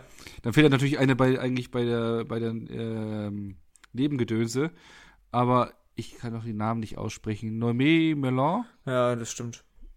Ja, also die. Weil, also weiß ich, ich kann es auch nicht aussprechen, aber ich, ich stimme dir zu sozusagen. Die beiden sind eigentlich super, ja. Genau. Und äh, was, also dann fehlen noch zwei äh, Damen für mich und einmal Lupita Nyong'o. Ich, wie spricht man sie aus? Aus Ich glaube irgendwie so. ein Man hat es richtig ja. gemacht. Hm? Ja. Hm. Ähm, die fand ich sehr beeindruckend. Im Prinzip hat sie ja zwei Rollen in einem Film gespielt und ist richtig ja. stark. Ähm, mhm. Also der kriegt auch gar keine Aufmerksamkeit für die Darstellung irgendwie, finde ich. Irgendwie nicht, und, nee, habe ich auch nicht verstanden. Ja, genau, und dann einmal Aquafina. Aquafina. Aquafina heißt die. Ja. Aquafina äh, aus The Farewell. Mhm. Die, die war ja tatsächlich eine große Favoritin, eher halt als Cynthia Erivo. Das ist auch eine kleine Überraschung. Ja, weil die hat ja auch den Golden Globe gewonnen für, für äh, Comedy, gell? Ja, mhm. ich glaube ja. Na und für mich fehlt auch noch wie gesagt, ich habe sie absolut geliebt dieses Jahr. Florence Pugh in Midsommar. Ja. Ja. Oder in Fighting with My Family. Ja, gut, den habe ich nicht gesehen. Ja gut, dafür wäre sie jetzt nicht nominiert worden wahrscheinlich, ne? ja. Oder wäre ein Wunder gewesen, weil ich glaube, das wäre denen schon wieder zu komödiantisch gewesen. Deswegen glaube ich, fehlt auch Aquafina, wenn der schon hm. bei den Golden Globes als Comedy-Musical geführt wird. Hm. Naja, was, was glaubt ihr denn? Äh, also ich tippe auf Reddy Selweger, weil ich ihn ungesehen, aber überall gewonnen. Äh, mein Wunsch wäre aber Saoirse Ronan, weil die äh, in Little Woman auch echt, also gerade im letzten Drittel echt groß aufspielt. Mhm. Ich würde es mir wünschen, Scarlett Johansson, weil wenn die schon zweimal nominiert ist, aber. Stimmt, dieses, das finde ich auch witzig, dass sie ja immer als Hauptdarstellerin und als Nebendarstellerin und übrigens ja erstmalig nominiert ist. Mhm. Ja. Und äh, Cynthia Erivo fand ich jetzt, kann ich jetzt nur vom Trailer sprechen, das sah halt, das hätte halt auch wieder so ein bisschen Gewicht. Tippen tue ich aber auch Renée Selweger, weil die bis jetzt immer gewonnen hat äh, bei den ganzen anderen Veranstaltungen. Oder glaube ich zumindest, aber ja. die meisten hat sie auf jeden Fall für sich entschieden. Deswegen auch der Tipp, Renée Selweger. Ja. Äh, absolut ist für mich ein Wunsch und ein Tipp, Renee Zellweger. Der Film ist wirklich, ja, nicht schlecht, aber jetzt auch nicht wirklich gut. Aber sie macht das wirklich toll, ja, mit, mit ihrer leicht maskenhaften Art, die Renee Zellweger immer so ein bisschen hat. Ich finde, sie ist an sich keine sehr gute Schauspielerin. Aber es passt halt perfekt zu dieser Rolle, muss man ganz ehrlich sagen, zu Judy Garland, äh, die eben genau dieses Problem dann irgendwann in, in höherem Alter eben hatte. Und da singt sie das eben auch ganz toll. Sie singt es eben nicht perfekt, sondern sie singt es eben ja, genau so, dass man merkt, da ist vielleicht eine großartige Sängerin eben schon so ein bisschen an ihrem Ende und das, das macht sie verdammt gut. Die Oscars mögen ja eh so Performances, die sich an realen Personen orientieren. Und ja, ich glaube, das, das wird sie machen und ich finde auch, dass das geht durchaus in Ordnung. Ja. Gut. Kommen wir zu einer Kategorie, wo es, glaube ich, auch so viele Anwärter tatsächlich äh, gegeben hätte. Das ist der beste Hauptdarsteller. Dort sind nominiert Antonio Banderas für Leid und Herrlichkeit, Leonardo DiCaprio für Once Upon a Time in Hollywood, Adam Driver für Marriage Story, Joaquin Phoenix für Joker und Jonathan Price für Die zwei Päpste. Was sagt ihr? Ich hätte äh, mindestens zwei gestrichen. Welche denn? Also DiCaprio spielt gut, also sehr gut sogar eigentlich, aber hätte ich jetzt nicht nominiert gesehen. Jonathan hm. Price genauso wenig, obwohl der schon noch der Stärke von den beiden war in die zwei Päpste. Hm.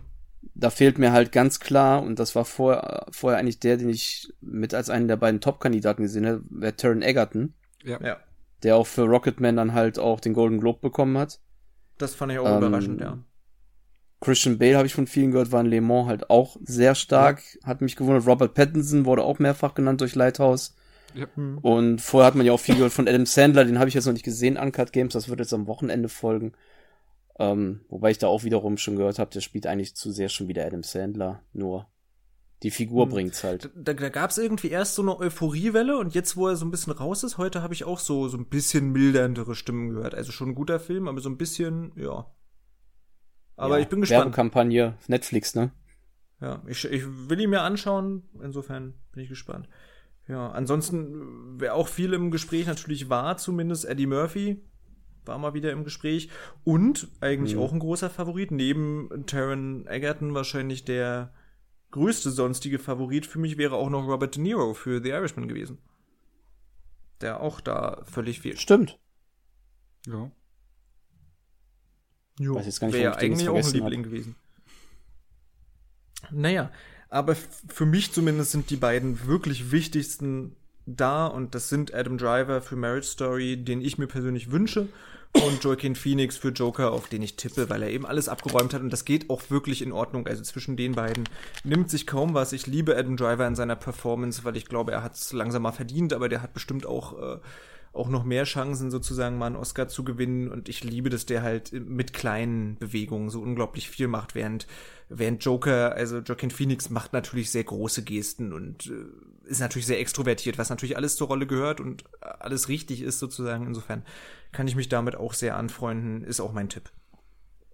Also ich tippe und wünsche mir da ganz klar Joaquin Phoenix und ich finde, dass er auch in intimen Momenten da überzeugt. Also seine, seine Gesichtssprache ist äh, phänomenal. Also für mich eine Jahrhundert-Performance. Also eine der stärksten Performances für mich, die ich je gesehen habe. Ich habe allein durch, durch das, was er, durch sein Schauspiel habe ich schon in manchen Szenen Gänsehaut gehabt, wie stark er es einfach macht. Von daher, also mich hätte es voll mitgerissen. Ja. Also daher Tipp und Wunsch. Also Wunsch beim, war auch ein bisschen Adam Driver, weil das hat schon gut mitgenommen. Ist halt dasselbe wie mit Scarlett Johansson bei den Darstellerinnen in der Hauptkategorie. Weil die haben beide einfach so stark da zusammen funktioniert.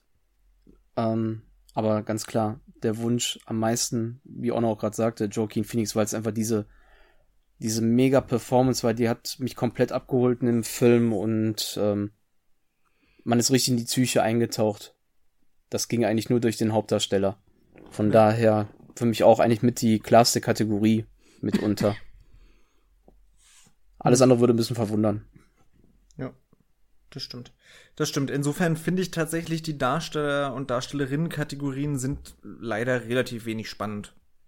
So, finde ich alles relativ klar.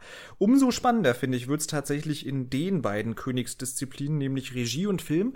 Und bevor ich da die Nominierten mal vorlese, möchte ich euch mal fragen, was ist denn für euch der Unterschied zwischen zwischen diesen beiden Kategorien. Regie und Film. Man würde ja irgendwie sagen, ja, bester Film ist halt der bestgemachte Film halt irgendwie.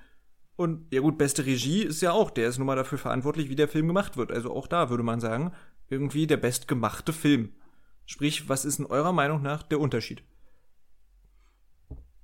Ich würde vielleicht Habt beim besten Film noch für mich noch die subjektive Ebene dazu machen, wie der Film auf mich wirkt und äh, weil es kann, gibt ja auch Filme, die sind toll gemacht, aber die catchen eigentlich so. Aber wo man eindeutig weiß, die sind gut gemacht und gute Regie, die dahinter steckt, aber die catchen einen einfach nicht so als Gesamterlebnis. Okay, also müsste ein bester Film immer eine emotionale Komponente sozusagen dabei haben.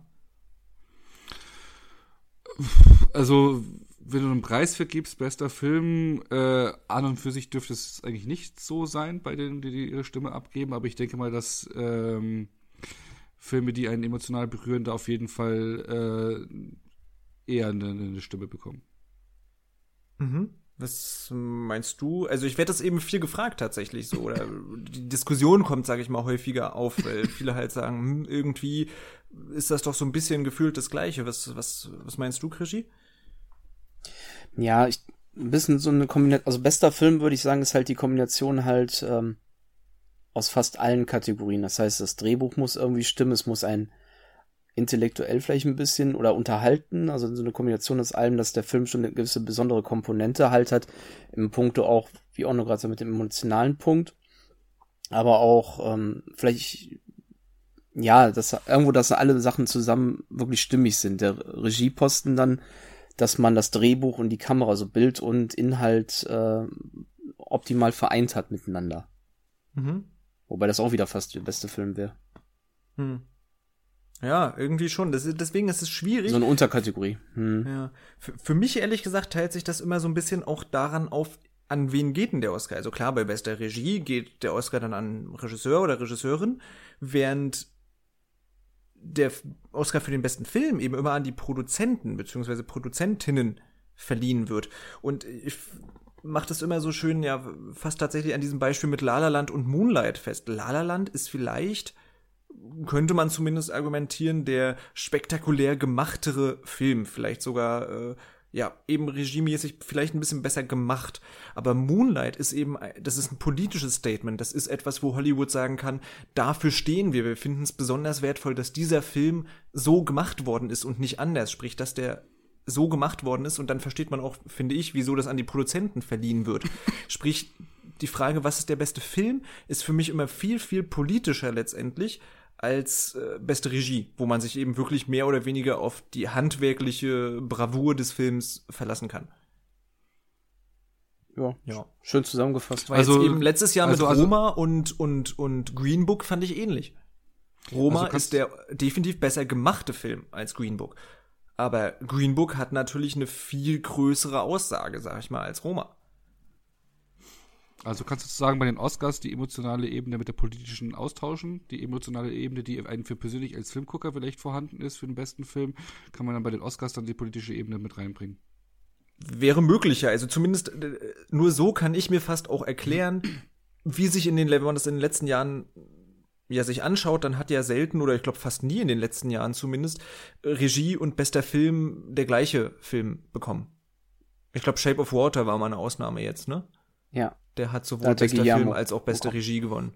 genau, Guillermo das del Toro hat gewonnen und auch bester Film. Genau. Das Witzige ist ja, dass ähm, tatsächlich dieses Jahr bis auf eine Ausnahme der Produzent und der Regisseur immer diesel derselbe ist. Ja, das stimmt. Nur, also nur Little Woman ist es mehr Amy Produzenten Pascal. dann, aber ja. Ja, gut, ja. klar, noch ein paar mehr, aber auf jeden Fall ist der Regisseur immer noch mit äh, der Produzent gewesen. In dem Fall. Ja. Bis auf halt bei Little ja. Women, da war halt Greta Gerwig nicht mit. Das stimmt. Beteiligt. Stimmt, das ist wirklich der einzige, ne? Wenn ich gerade so durchgucke. Ja. Na gut, dann lesen wir es doch mal vor. Beste Regie, wen haben wir da? Da haben wir Martin Scorsese für The Irishman, wir haben Todd Phillips für The Joker, wir haben Sam Mendes für 1917, wir haben Quentin Tarantino für Once Upon a Time in Hollywood und wir haben Bong Joon-ho für Parasite. Jo, für mich fehlen so ein bisschen, ja, wird ja viel gesagt, so die weiblichen Regisseurinnen. Da hätte ich mir sowohl Greta Gerwig als auch Lulu Wang durchaus vorstellen können. Andererseits muss ich da jetzt auch gestehen, in der Kategorie wüsste ich nicht, wen ich da hätte rausschmeißen sollen, wollen, müssen. Ich weiß nicht, ich, ich würde mich eh irgendwie mehr freuen, wenn in diesen großen Kategorien wie Drehbuch und Regie, wenn es da mehr Plätze, ehrlich gesagt, als fünf irgendwie gäbe, weil da hat man sonst immer die, das Gefühl, es fehlt doch aber was, aber irgendwie, ja, sagt man auch, die fünf sind doch eigentlich schon super. Insofern kann man, glaube ich, eigentlich ganz zufrieden sein. Ja, vor allem der alte Highlander-Spruch, es kann eh nur einen geben, also. Den hatte ich jetzt auch ja. Letztendlich gewinnen, aber eine Nominierung ist ja schon mal. Ja, ist ja, auch eine Auszeichnung. Nicht genauso wertvoll wie gewinnen, aber das ist ja auch schon eine riesige Auszeichnung. Insofern. Ja. Bester Film haben sie ja schon äh, aufgebläht, von daher. Eben. Eben. Na gut, was sind eure Tipps und Wünsche oder habt ihr noch andere Snobs? Habt ihr noch, äh, also gut, ich sag mal, man könnte natürlich wieder die üblichen, man könnte wieder sagen äh, Jordan Peele und man könnte auch Ari Aster nennen, man könnte auch, äh, ich weiß natürlich Robert nicht, wie Eggers. sie ausgesprochen wird. Robert Eggers könnte man nennen, man könnte natürlich auch von Porträt wieder. Äh, genau, Celine Siam. Irgendwie so, Siam. genau. Die könnte man natürlich auch wieder nennen, aber. Dexter Fletcher. die haben wir jetzt alle schon viel genannt und. und Greta Gerwig und hast du ja schon gesagt. genau, aber gut, gucken wir uns mal die Nominierten an. Wen wünscht ihr euch denn und wer glaubt ihr? Ich glaube, da kann man viel drüber diskutieren, weil gegenüber den Darstellerkategorien ist das hier, finde ich zumindest, nicht ganz so eindeutig. Genau, also dann fange ich mal an. Also mein Wunsch wäre Bong Joon-ho für Parasite. Mhm. Ich tippe aber auf Sam Mendes und 1917. Weil hm. der hat auch den hm. Golden Globe bekommen und der wird da irgendwie gerade abgefeiert und ich befürchte, äh, äh, äh, tippe da drauf. Hm. Hm. ja, also nicht das, das äh, angedeutete äh, Verb vom Ono, aber eins zu eins dasselbe. Also ich würde mir einfach wünschen, halt genauso wie beim Drehbuch, dieses Statement, dass ein Bong Joon Ho auf einmal nach vorne kommt. Das wäre schon Wahnsinn. Ähm, aber Sam Mendes wird das, denke ich, machen. Einfach weil der so gehypt ist, da der Film diesbezüglich seiner Machart. Ja. Hm. Ja, aber ehrlich gesagt ist genau das fast, also ja, das ist so, so die Machart, aber wie gesagt, für mich passt diese Machart nicht immer so perfekt zu dem, was der Film mir erzählen will. Und da ist eben Parasite deutlich stärker. Also ich wünsche mir sowieso ähm, Bong Joon-ho, ganz klar natürlich. ähm, aber ehrlich gesagt, wie auch in den letzten Jahren, könnte ich mir vorstellen, dass der Regie-Oscar da praktisch auch an den fremdsprachigen Regisseur geht, wie auch zum Beispiel bei Roma, Alfonso Cuaron oder sowas. Und Parasite, muss man wirklich sagen, hat eine riesige Fangemeinde auch in den USA und auch innerhalb der Academy. Insofern, ich könnte es mir wirklich vorstellen, dass Regie auch an Bong Joon-ho geht und dann aber sich natürlich Hollywood mit so einem Machwerk wie 1917 brüsten möchte. Und darum muss ich das jetzt als Vergleich schon vorwegnehmen. Und darum ist mein Tipp für den besten Film dann 1917 und deswegen mache ich die Unterscheidung so. Und deswegen glaube ich eher nicht, dass Sam Mendes den Regie-Oscar auch mitnehmen wird. Sondern dass sie da dann eher auf den besten Film ausweichen. Ja. Ja, ist, ist so ein bisschen meine Intuition. Genau, es, es ist möglich. Also, weil beim besten Film habe ich äh, auch, ist auch mein Tipp für 1917. Dito. Ja. Ähm, genau. Ähm, und mein Wunsch wäre Parasite, aber da der ja auch bester internationaler Film gewinnt, kann ich mir nicht vorstellen, dass bester Film und bester internationaler Film, dass er beide Oscars kriegt. Eben, und ich glaube, sie wollen ihn auch noch mal anders auszeichnen. Also der ist so, wird so international gefeiert, da könnte ich mir wirklich vorstellen, dass darum, dass gerade deswegen Regie auch noch mal an den geht. Genau, deswegen, aber deswegen nehme ich der Parasite als Wunsch mal raus, weil der bei international drin steckt. Deswegen wäre dann mein Wunsch nach Parasite wäre Jojo Rabbit. Und ja, Wunsch, ja, ihr könnt jetzt lachen. Ich weiß das nicht, was ich dazu ne? sagen soll. und äh, Wunsch gesamt, weil mir fehlen ja auch noch Filme wie Der Leuchtturm, Porträt oder Ass. Äh, mhm. Mein Wunsch gesamt wäre dann äh, Der Leuchtturm, wenn, wenn der mit nominiert wäre. Hm. Ich habe auch einfach mal Knives Out ausgeschrieben als äh, bester Film, der vielleicht fehlt. Okay. Weil ich einfach das Gesamtbild auch toll fand davon. Tolle Darsteller, hm. Das Drehbuch hat weitestgehend gestimmt, Inszenierung war klasse. Ähm, aber nicht als also, potenziellen also, Gewinner. Genau, wir, wir sind ja jetzt irgendwie schon schnell zum besten Film gesprungen. Ich lese ja einfach noch der Vollständigkeit halber einmal vor. Das ist 1917, das ist The Irishman, das ist Jojo Rabbit, das ist Joker, das ist Le Mans 66, Little Women, Marriage Story, Once Upon a Time in Hollywood und Parasite. Hm. Ja, also genau, irgendwie 1917 hat so eine Welle irgendwie losgetreten. Viele finden den so super sozusagen. Ich mag ihn auch. Ich finde ihn nicht so genial, aber ich mag ihn auch. Wünsche mir Parasite. Ja, ich glaube, ich glaube, es wird sich entscheiden zwischen 1917, Parasite, eventuell auch noch Once Upon a Time in Hollywood. Den könnte ich mir auch noch vorstellen, dass der so ein bisschen in, in bester Film reinschielen könnte. Möglicherweise. Wäre auch cool. Wegen dem Ensemble, wegen Quentin Tarantino, wegen der Thematik. Es befasst sich mit Hollywood, mit alten Zeiten, feiert LA ab. Ähm, das ist was, das mag die Academy. Und der ist ja auch unterhaltsam. Könnte ich mir vorstellen. Und Tarantino-Film hat es, also kein Film hat halt bester Film bisher gewonnen. Könnte sein, sie sagen, oh, ist sein neunter, wer weiß, wie sein zehnter wird. Äh, dann will er ja Schluss machen. Könnte ein Argument für Once Upon a Time in Hollywood tatsächlich sein. Und echte Überraschungshits für, Hits für mich könnten eventuell die beiden Filme mit Yo sein, also Joker und Jojo Rabbit. Ähm, ich glaube, der Rest hat eher keine Chance. Ja. So ordne ich das ein. Ja. Ja.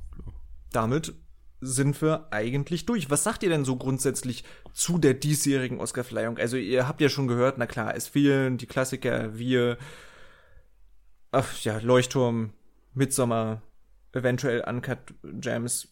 Die fehlen irgendwie, aber seid ihr im Großen und Ganzen, wenn man eben auch natürlich reflektiert, das ist ein amerikanischer Filmpreis. Das ist der Filmpreis Hollywoods, das muss man so deutlich sagen.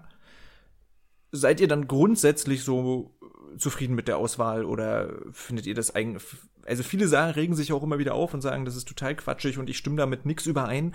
Ich muss sagen, so schlimm sehe ich das erst recht dieses Jahr nicht. Ich stimme schon mit dem meisten wirklich überein. Also mich haben ja vor allem die elf Nominierungen für Joker überrascht und äh, die sechs Nominierungen für Jojo Rabbit gefreut. Von daher, äh, ich hätte mir noch ein bisschen mehr für den Leuchtturm äh, äh, gewünscht, mehr Aufmerksamkeit und dass halt Ass da so untergeht, ja. Hm. Ja, das ist ja wohl dieses Politikum, dass sie ja wirklich Werbetrommel machen sollen oder machen. Ich habe, ja. äh, glaube Endgame habe ich gelesen, Avengers Endgame, da haben die äh, locker eine Million auch für ausgegeben für diese Werbemaßnahmen. Hm. Haben den ja auch so ein bisschen mehr als Drama, können, also. äh, so als Drama dargestellt, auch von Plakaten her. Also es war mehr das 1917 so gefühlt anhand der Plakate als 1917. An Aufopferung. Mhm. Ähm, Fast wie die Deadpool-Plakate, bloß ernst gemeint. Ja, ja, genau. Das ist das Witzige daran. Ähm, ja. Insofern war ich ja schon positiv äh, gestimmt, als ich gesehen habe, der ist nicht für bester Film nominiert. Ähm, ganz ohne ja, haben sich na, ja anscheinend das wäre ja auch also ein Endgame als bester Film. Also, ja gut, die haben sich ja gedacht, letztes ich mein, Jahr Black Panther und jetzt machen. Ja, Black Panther fand ich furchtbar, die Nominierung. Echt? Ja, weil ich mit dem hm. Film nichts anfangen kann. Also ich finde ihn super durchschnittlich und er hat beim besten Film nichts zu suchen. Danke. Ich wollte gerade sagen, bei bester Film hat er für mich nichts zu suchen. Der Rest konnte ich gut mit leben. Kostümen oder. Ich fand äh, ihn mutig und in seiner Musik. Aussage eben, eben mal anders. Insofern, ja, der sollte jetzt nicht gewinnen oder so, aber mit der Nominierung war ich nicht, nicht ganz uneinverstanden, sagen wir mal so. Ja, aber nicht als bester Film. Sehe ich auch nicht so. Also, ich fand ihn damals erfrischend gut als Marvel-Film, dass der unter dem Marvel-Film nicht ganz so viel ins Lächerliche gezogen hat, schon wesentlich ja. ernster war als manch andere, wo ich gedacht habe, auch nicht schon wieder so viel Klamauk. Ähm, aber bester Film, mhm. deswegen. Ähm, ich fand auch ein bisschen zu viel Hype darum, was der für die schwarze Bevölkerung alles bedeutet hat und oder tut. Und dann denke ich da war im gleichen Jahr an Black Clansman und ähm, der hat, der ja, hat was Geschichtliches ja gezeigt. Ja, ja, aber der wurde ja weniger Wind drum gemacht als äh, um Black Panther. Und da hm. fand ich Black Clansman immer noch wesentlich stärker. Als voll, also als Film an sich, also vollwertiger. Ja. Auch ein starker Adam Driver da drin. Ja. ja. Wollte ich noch mal erwähnen, weil du es ja vorhin auch gesagt hast, gutes Schauspiel.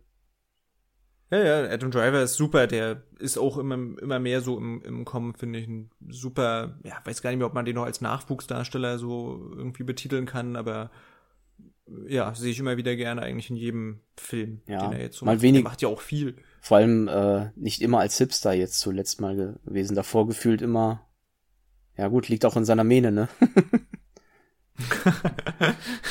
er hat auch so eine lethargische Art, ne? Also so habe ich ihn ja auch äh, richtig kennengelernt im Patterson von Jim Jarmusch, da mochte ja. ich ihn auch ganz gerne zum Beispiel. Oder jetzt auch wieder Jim Jarmusch letztes Jahr The Dead Don't Die. Das war mhm. ja auch eher so entspannter Typ, ne? Also. Er lebt immer von so einem gewissen Understatement irgendwie so, ne?